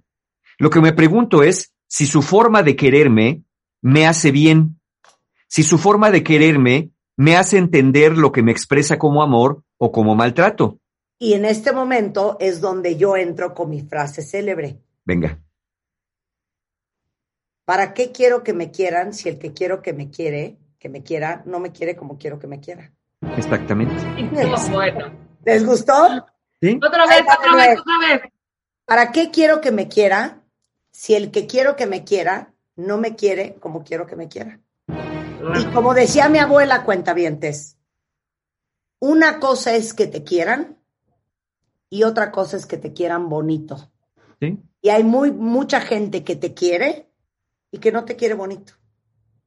Sí, y que, y que, y que sí, y que genuinamente te dicen, es que sí te quiero. Y entonces uno, uno empieza a alegar, no, no es cierto, no me quieres, no, sí te quiero, no, no me, y ahí nos perdemos. No, a ver, yo le diría a una persona así, a ver, yo no dudo que me quieres. No, no, pues tú, tú lo debes saber mejor que yo. La cuestión es que tu forma de quererme a mí me hace daño, porque yo no quiero que me quieran con maltratos, con desprecios, con críticas, con insultos. Esas cosas yo no las entiendo como amor. Tu amor no lo discuto. Lo que pasa es que esa forma es la forma de amar. Eh, tan importante es amar como saber amar. Ahora bien, esa es la razón por la que alguien nos puede mal- maltratar. O sea, sí nos puede querer y nos puede maltratar al mismo tiempo. Ahora, ¿por qué una persona se queda donde la maltratan? Que esa es la gran pregunta verdadera que nos debe preocupar. Ya si el otro no sabe querer o no, pues ya que lo arregle en su terapia. Y me Pero faltó ¿por qué? otra frase más, espérate. A ver, venga. El amor son hechos y no buenas palabras. Sí. De nada sirve que te digan, ay, mi chiquita, yo te amo con toda mi alma, eres mi reina, mi máximo, con quien estoy. Y al rato un contestón. Sí, sí de- de- se- ya sería mejor que esas personas se desaparecieran así, que hicieran ghosting, a que se sigan quedando con, estas, con este doble discurso ambivalente. Por eso aquí hablamos de relaciones ambivalentes, relaciones que pueden ser o de amor-odio o relaciones que pueden ser donde una persona debería de actuar de una manera, pero realmente actúa de otra manera y uno tiene un sentimiento encontrado. ¿Por qué una persona se queda donde la maltratan? Bueno, hay dos elementos en conflicto dentro de ti.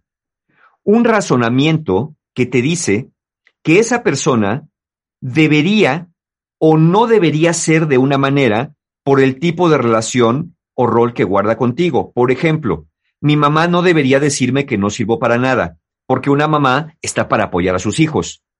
Mi pareja debería interesarse más por mis cosas si de verdad me ama como dice. Entonces, como estás esperando que ocurra lo que tú dices que debe de ocurrir, pero que evidentemente no está ocurriendo, te quedas más tiempo, porque estás esperando que el otro reflexione, que se adueñe de su rol, que haga conciencia por, por, obra y gracia de la naturaleza. Entonces, ese es un elemento, la expectativa, vamos a decirlo así, expectativas que tienes. El otro elemento, el cariño que le tienes para esa persona por el vínculo que tienes con ella. Ya ven que hay personas que dicen, esa es, es la fuerza de la sangre. Es que es mi hermano, no le puedo cerrar las puertas. Es mi madre, no le puedo poner límites. No, es que sí se puede ponerle límites a cualquier persona que se esté pasando y nos esté lastimando. Pero hay personas que dicen que no pueden por el rol que tienen, porque dicho sea de paso, eso les enseñaron de chiquitos. Tú no eres nadie para decirme a mí lo que tengo que hacer, porque yo soy tu padre y yo digo lo que aquí digo, lo que yo se hace, se hace lo que yo digo. Y a mí no me vas a cuestionar y a mí no, no ha nacido el hijo que me cuestione. Entonces, esos mensajes que te van mandando son los mensajes que te impiden decir, a ver, sí, sí eres mi mamá, pero no quiero que me trates así. Sí, sí eres mi pareja, pero no me gusta que me maltrates. O sea, sí, reconozco el rol que tienes, lo que no me gusta es la conducta. Es más, yo hasta podría decir, el problema no es contigo, el problema es con tu forma de tratarme. Y que si no cambias tu forma de tratarme, entonces voy a tener que replantear mi permanencia en esta relación. O voy a tener que dosificar las veces que te vengo a visitar. Ajá, porque queriéndote como te quiero, no quiero que me maltraten tampoco a mí. Esa distinción es fundamental para no quedarse estancado mucho tiempo. Entonces, cuando soportas el maltrato de una persona que dice quererte, lo soportas porque razonas en torno a lo que se supone que es y cómo debería comportarse, en lugar de cómo se comporta en realidad y lo que eso te hace sentir. Se forma una especie de fantasía, cuentavientes. Piénsenlo así. Imagínense que cada rol que alguien desempeña en una relación, pareja, padre, madre, hijo, amigo, hermano, es una especie de botarga por ejemplo, yo ahorita estoy acá eh, siendo el rockstar del amor y tengo mi botarga del rockstar del amor, pero al rato voy con mis amigos y tengo la botarga de amigo y tengo la botarga de hijo y de padre y etcétera, etcétera. En cada relación adquirimos un personaje. Está bien. Hagan de cuenta que ustedes se están relacionando con la botarga y no con la persona que está dentro. Porque la persona que está dentro es agresiva, no importa dónde se pare, va a ser agresiva en todos sus roles y todos sus, eh, sus personajes que representa. Y a veces encaja uno más, a veces más agresivo como pareja que como padre, a veces más agresivo como madre que como hijo, en fin. Pero esa fantasía de que, pues es que es mi pareja, pues es que es mi hijo, pues es que sí, pues sí, pero ¿cómo se porta? ¿Cómo te trata? Es importante ver el rol, pero cuando el rol no checa con el personaje, es decir, imagínate que tú contratas una persona para una obra de teatro para que represente a Gandhi, y entonces resulta que entra al escenario vestido de nazi con ametralladora, tratando de fusilar a todos. Dices, bueno, pues está bien, yo te contraté para Gandhi, pero estás actuando como nazi. Esto es parecido. Yo estoy contigo por el vínculo que tenemos como pareja, pero te estás comportando como si fueras un rufián. Te estás comportando, comportando como si yo fuera una persona que no importa, como si fuera. Esa es la conducta. El como si fuera, bueno, me está tratando como si yo no fuera su pareja eso es lo que tendríamos que ver. Y mirar, como dice Marta, mirar lo que es más allá de lo que te dicen. El canto de las sirenas es muy seductor, pero cuando miras la realidad, te das cuenta que no había sirenas, que lo que había eran piedras y, y leones marinos que tú confundiste con mujeres con cola de pescado. Eso es. Hacemos una pausa, Mario, ¿te parece? Marta? Hacemos una pausa. Es correcto. Una pausa y regresando, ¿de qué vamos a hablar? de por qué es tan importante darnos cuenta de que una relación es ambivalente y cuál es la solución, por supuesto. Al volver en W Radio. Estamos donde estés. Síguenos en Instagram como Marta de Baile. No te pierdas lo mejor de Marta de Baile, dentro y fuera de la cabina. Marta de Baile. Everywhere. Estamos de regreso en W Radio, son las 12.37 de la tarde, hablando con Mario Guerra. Cuando te- estás como atrapado entre lo que es tu relación y lo que tú siempre creíste que debería o iba a ser. Entonces decías, Mario. Que cuando tenemos una relación con alguien, cuando tenemos una idea de que una persona, por el rol que tiene en nuestra vida, todo, todo el mundo tiene una especie como de mapa mental de cómo debe de ser una pareja, cómo debe ser un padre con sus hijos, cómo debe ser un amigo con otro amigo, y tenemos como una serie de, de, de un listado de, de conductas que uno dice, estas son propias de un amigo, propias de una pareja. Pero cuando esa persona no se comporta con esas conductas que nosotros decimos que debería de tener, pues entramos en una ambivalencia. O sea, me duele el maltrato, me duele el- la crítica, el desprecio que me hace, pero no me voy porque quedo atrapado porque esa persona tiene un rol para mí. Es decir, me hace falta su presencia. Es una pareja, es un hijo, es un hermano. Entonces, me quedo atrapado en donde si le reclamo, a lo mejor soy mala persona porque, pues, como es mi pareja, me quiere y capaz que lo está haciendo por mi bien. Pero si me quedo callado, entonces me frustro porque a mí no me gusta que me traten así. Entonces se quedan en especie de limbo porque sobre todo aquellas personas que aprendieron o les enseñaron que a una persona se le debe de querer por quien es, no por cómo se comporta. Y que se le debe de querer a como dé lugar. Eh, Son aquellas personas todavía de, no sé si de los años 60, 70 y 80 que todavía decían, es tu padre, no importa que te pegue, no importa que te maltrate, él sabe por qué lo hace, lo debes de querer, ¿no? Y tú decís, híjole, pues es que no me gusta que me peguen y me maltraten. Entonces hay una, hay una ambivalencia ahí entre, pues sí, sí, sí, como es mi padre y me dicen que me debe de querer, pero no me, no siento que me quiera, pues si me quedo me siento tonto y si reclamo soy mala persona. En quedarse atrapado ahí es muy doloroso. ¿Qué efectos causa? El más común es frustración. ¿Por qué? Porque haces muchos esfuerzos para que esa persona deje de lastimarte o por llevar la relación como la imaginaste o como se supone que dices que debe de ser. Pero en realidad tienes muy pocos resultados favorables porque la persona te sigue tratando mal. Segundo, genera resentimiento. Con la otra persona por maltratarte y resentimiento contigo por aguantar el maltrato. Es como cuando te planteas que a lo mejor esa persona ni te quiere tanto como se supone que debería quererte, pero parece que tú te quieres menos por estar ahí sin hacer nada. Y entonces hay un resentimiento doble, resentimiento hacia el otro y resentimiento hacia mí por aguantar. Personas como cuando dicen, es que me lo merezco por tonta, me lo merezco por haber aguantado que me maltraten, eso me merezco. Pues no, no te mereces eso. Y ya le hubieras puesto freno al asunto. Tercero, el peor síntoma. Si el más común es la frustración, el peor es este, te paraliza. Pocas veces o casi nunca has visto salir algo cariñoso de esa persona hacia ti o amistoso. Y, y como, como casi nunca, pero sí algunas veces, eso hace que te aferres a tu fantasía. Un día me va a tratar bien, un día se va a comportar como verdaderamente una pareja, un día se va a comportar como un amigo, un día se va a comportar verdaderamente como un hermano. Pero pues nomás que si vas a esperar ese milagro, siéntate porque eso puede tardar mucho. Después de cada nueva herida, dejas pasar la oportunidad de ver la realidad. La realidad es que el maltrato no es tolerable y que quien dice que te ama sí te puede maltratar. Entonces te paraliza porque te quedas atascado sin saber qué hacer. Si me voy, soy un malagradecido. Si me quedo, tengo que ponerme en papel de mártir. Y ninguna de las dos cosas es buena para vivir. O te voy a decir otra cosa, justificar. No, Justificas, claro. A ver, no es maltrato, Rebeca. Lo que pasa es que él habla así golpeado, porque así es su carácter. Sí. No, bueno, adivina qué me da idéntico. Exacto. Exacto. Y eso lo haces porque dices, a ver, no es maltrato, a mí me hablas porque es su carácter, porque pues, ¿cómo Oye, me va a maltratar si es mi amiga? O sea, no puede ser, es mi amiga, mi, mi amiga no puede tener malas intenciones hacia mí. Oye, o, cl- o clásico de mamá, ¿no? De, oye, no puede ser como te contesta tu hijo. No, es que, ¿sabes qué?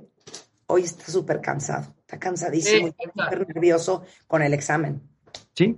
Y en tu cabeza hay un pensamiento de, "Ah, no, pues es mi hijo, no me está contestando feo, ni modo que mi hijo me conteste feo. Pues, ¿qué crees? Que también puede pasar. a eso me refiero, claro, darte cuenta de la realidad. Claro. Otro síntoma, otro efecto, otro impacto. Esto te puede generar culpa tóxica, como cuando te enojas o hasta sientes que odias a esa persona. De pronto dices, híjole, ¿sabes qué? Ya no lo aguanto, ojalá que, ojalá que nunca vuelva, especialmente cuando te trata de tratar mal, te da mucha culpa. Ay, no, ¿cómo yo voy a desear eso? Si es mi hijo, si es mi madre, si es mi pareja, no, qué mala persona soy. Genera la sensación de ser mala persona por tener sentimientos negativos hacia quien dice amarte y que muy probablemente tú también amas. Puedes sentirte mal hijo, mal padre, mal amigo, mala pareja, etcétera. ¿Por qué? Porque esos sentimientos negativos vienen de la conducta de maltrato, pero como los diriges hacia la persona que dice que te ama, te sientes muy mal. Ahora sí que tú te sientes el malo de la película cuando no lo eres, más que eres el que ha aguantado mucho. Y te puede causar depresión, especialmente si llegas a la conclusión de que esa persona realmente no te ama y empiezas a pensar que todo lo vivido fue pura mentira y manipulación.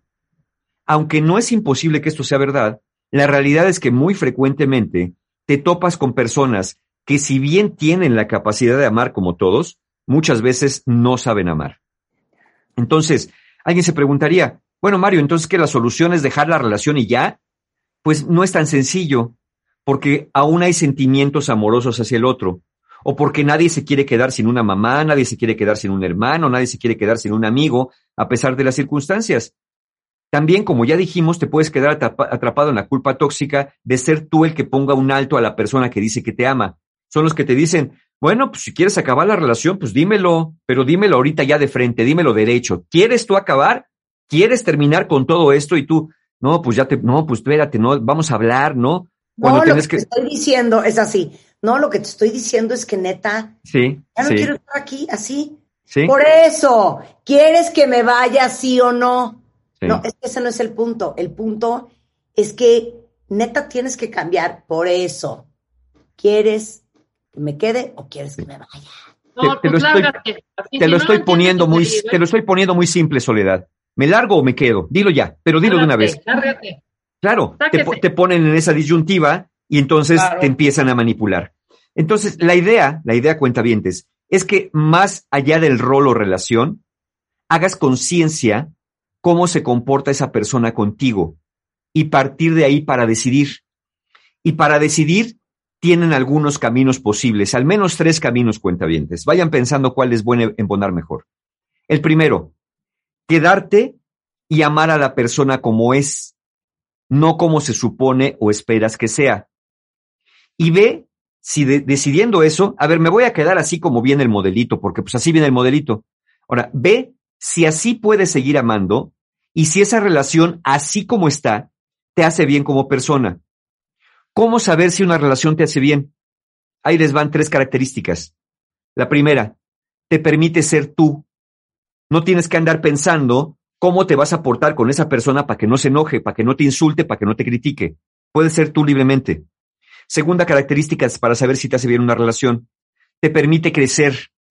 No se la pasa burlándote, criticándote, diciéndote, ay, ahora vas a aprender otra cosa. Así estabas en la pandemia, quisiste aprender de todo y no aprendiste nada. Eres un asno, ya mejor quítate de cosas. Gasta el dinero en cosas productivas, no, no te la pasas tirando el dinero ahí. Te permite crecer. Y tercero, te hace valorar esa relación desde el amor y no desde la ansiedad de perderla o la culpa de tener sentimientos negativos hacia el otro por lo que te ha hecho. Vives sin culpa. Entonces, puedes ser tú, puedes crecer y vives sin culpa. ¿Y puedo poner una cuarta? Claro, venga. Esta es una prueba infalible. Cuando una relación te hace bien, cuando tú estás en tu casa, oyes el motor del coche, oyes que se abre la puerta, de que ya llegó, te da una felicidad y no sientes un hoyo en la panza. Claro, claro. La ansiedad que te dice algo no está bien aquí, ¿no? Si cuando llega tu pareja te haces el dormido, pues por algo será, ¿verdad? Claro, Entonces, claro. la clave, cuentavientes, es comprender que una persona que te ama, ya sea que se llame el rol padre, hijo, pareja, amigo o hermano, también te puede lastimar. Ese fue el primer camino, quedarte y amar a la persona como es, si es que eso te hace bien. Segundo camino, quedarte, pero establecer nuevos límites dentro de esa relación. Y en este caso es importante hacerle saber al otro qué, qué de sus acciones o actitudes te lastiman y pedirle nuevas formas de interacción. Es decir, establecer nuevos límites dentro de una relación. Este segundo camino. El primero, ¿te quedas y te aguantas? El segundo, ¿te quedas pero pones límites? O el tercero, repensar tu permanencia dentro de esa relación. Especialmente si ya le dijiste al otro con claridad qué de lo que hace te lastima, porque ya se lo has dicho. Replantear la relación no necesariamente implica romperla, porque a veces, como con un hermano, un padre o un hijo, no es tan sencillo, sino a veces se hace necesario tomar distancia temporal o distancia espacial de la persona. La, la, frecuentas menos, le llamas menos, porque con eso evitas que la relación se rompa. Pero si te acercas, probablemente la persona te lastime. Ahora, si ya es una persona con la que ya no tienes contacto o relación, pero de la cual no te has podido desprender emocionalmente, bueno, entonces si estás atrapado en el resentimiento y enojo es comprensible, pero muy probablemente es por las expectativas que creaste también. Si crees que te es necesario, podrías buscar a esa persona para aclarar las cosas y, como dicen algunos, cerrar círculos. Es que no puedo, no puedo ser feliz porque le tengo que decir lo que me hizo, le tengo que decir lo que me hizo sentir. ¿Saben qué? A veces te sale peor, porque cuando encuentras al otro y le dices, me hiciste sentir muy mal, te dice a mí que me importa. Entonces es arriesgado. Eh, quizá el camino sea mejor trabajar con tu cuenta. Muchas personas se quedan atrapadas en el resentimiento con alguien que ya no está en su vida porque dicen que están buscando justicia, cuando en realidad están buscando venganza. Lejos de preocuparse y ocuparse de sí mismas, estas personas están muy ocupadas y preocupadas en pensar cómo hacer pagar a quien los lastimó. Sin embargo, a veces cobrársela sale más caro que la deuda original. Entonces, para terminar, ¿qué hacemos? Lo primero es ponte a salvo de una conducta que lastima. No importa si es un padre, un hijo, un hermano, una madre, una pareja, ponte a salvo, aléjate de la persona que está lastimando. Segundo, hazle saber a la persona que te está lastimando cómo te sientes y si es que tienes interés en mantener la relación. Y finalmente, si la persona cobra conciencia, te pide perdón, cambia de actitud, bueno, entonces planteate seguir. Si no, planteate el tercer escenario, replanteate tu permanencia en la relación. Y si esa persona ya no está en tu vida por cualquier razón, considerar perdonar es una buena vía para liberarte de viejas deudas que no, no te permiten encontrar una genuina paz interior. Al final, las cosas no son como tú esperas, pero al final, así son las cosas. Plantéate, así como son las cosas, ¿quiero seguir? ¿Quiero poner nuevos límites? o mejor agarro mis emociones y tomo un camino diferente al que estoy llevando? Esa respuesta la tiene cada uno de ustedes, cuenta. Claro, o me largo. Claro. Oye, porque aparte les voy a decir una cosa, creo que lo preguntaste el otro día, Mario. Sí. A ver, si a ustedes les dijeran que su pareja no va a cambiar, que así como está el día de hoy, así va a ser siempre. ¿Se quedarían o se van? Porque les tenemos una noticia. Cambiar cuesta muchísimo trabajo. En general la gente no cambia. Puede modificar ciertas actitudes, pero hasta los que llevan años en terapia podrán decir, cambiar cuesta mucho trabajo. Lleva tiempo. Ahora, sin ganas. No, bueno. Sin voluntad. Olvídenlo. Sin reconocimiento si cuando llegas con tu pareja le dices, oye, fíjate que me lastima, estás loca, te lastima que, ¿sabes qué? Es que eres bien sensible. O sea, no te puedo decir uno nada, no te puede dar uno tres mentaditas de madre y dos empujones porque ya estás haciendo un escándalo. Bueno, si la respuesta es esa, creo que la tercera opción, repensar tu permanencia dentro de esa relación, puede ser un camino bastante prudente, cuentavientes. De acuerdo. Mario tiene cursos para todas estas almas en penas Efectivamente. Y seguimos todavía, porque hasta que no haya certeza de que todo está ya perfectamente bajo control, seguimos en la modalidad online que nos ha venido muy bien a todos. Y, y tenemos talleres. Tenemos el 30 de octubre, el poder del perdón. Justo porque si andas atorado o atorada con una persona que hace 12 años o hace 20 años se fue de tu vida y no te dio ninguna explicación y no puedes ser feliz por eso, quizá el perdón es el camino para ti. O el del resentimiento perpetuo, ¿no? Cada quien decide. El poder del perdón, sábado 30 de octubre. Y luego tenemos Aprender de la pérdida, mi taller para pérdidas por muerte, sobre todo en esta edición especial por pérdidas por COVID, que también, además de las pérdidas habituales, ha habido muchas pérdidas por el COVID, es el 31 de octubre, Aprender de la pérdida. Eh, y tenemos también eh, Conciencia para Amar, el 13 de noviembre, que es un taller para personas que justo andan en relaciones sin saber sin ton ni son. Conciencia para Amar nos hace tomar conciencia de lo importante que es darnos cuenta de nuestra forma de amar. Y el día siguiente, Relaciones Rotas, 14 de noviembre, para que ya anden arrastrando y no anden con zombies, que ya no son parejas, que son parejas que no son, que parecen pero no son, como zombies, en Relaciones Rotas. 14 de noviembre, toda la información, formas de pago, como siempre, en la página de mis amigos de encuentrohumano.com, porque ya saben que online o presencial en su momento, siempre, siempre habrá un taller abierto con encuentrohumano.com.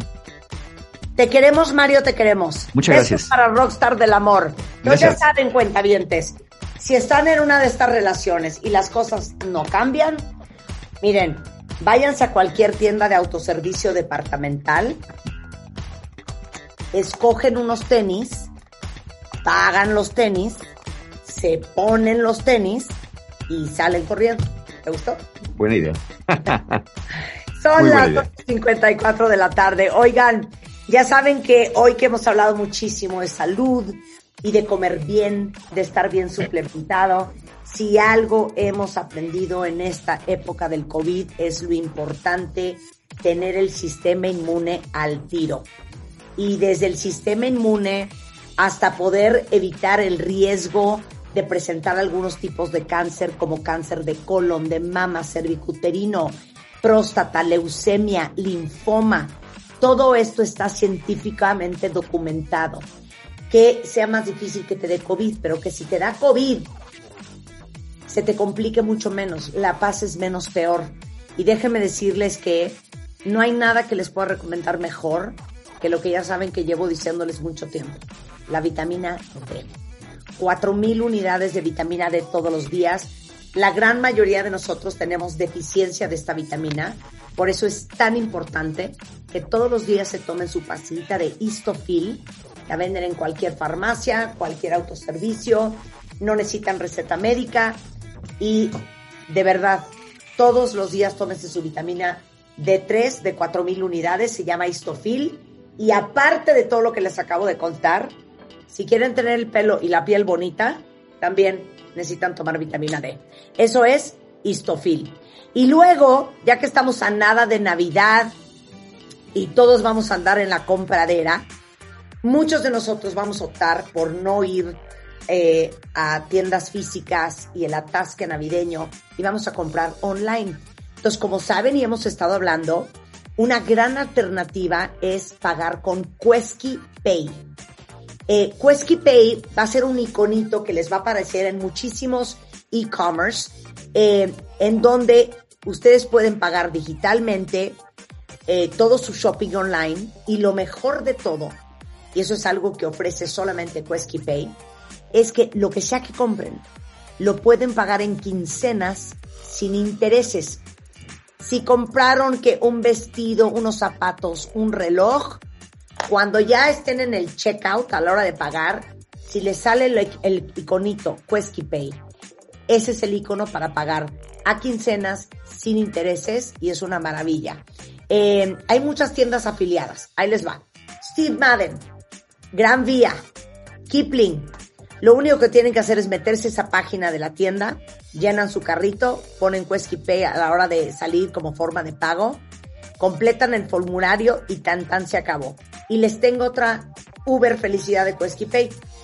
Hasta el 22 de octubre eh, tienen 20% de descuento en lo que sea que compren si usan el código Quesky, que es con dos Ks, Quesky 2020 en todos los comercios que participan. O sea, si ustedes están haciendo su shopping a la hora de salir y pagar, si ponen Quesky Pay y ponen el código Quesky20, lo que sea que estén comprando les va a costar 20% menos, cortesía de Quesky Pay. Toda la información, queskypay.com. Con esto nos vamos, estamos de regreso mañana en punto de las 10 de la mañana. Pásenla muy bien, nos vemos el resto de la tarde en redes. Y les tengo una noticia. Váyanse en este momento a mi Instagram, porque todas las fans, hombres y mujeres, de Marta de Baile por Ivonne, les tengo el primer sneak peek, el primer pequeñito adelanto de nuestro lanzamiento de la temporada otoño-invierno 2021. Entonces, en este momento lo voy a postear para que si se mueren de curiosidad de ver un poquito de lo que viene, ahí lo van a ver. Estamos de regreso mañana en punto a las 10. Adiós. Marta de Baile Everywhere. Síguenos en Facebook como Marta de Baile y en Twitter, arroba Marta de Baile.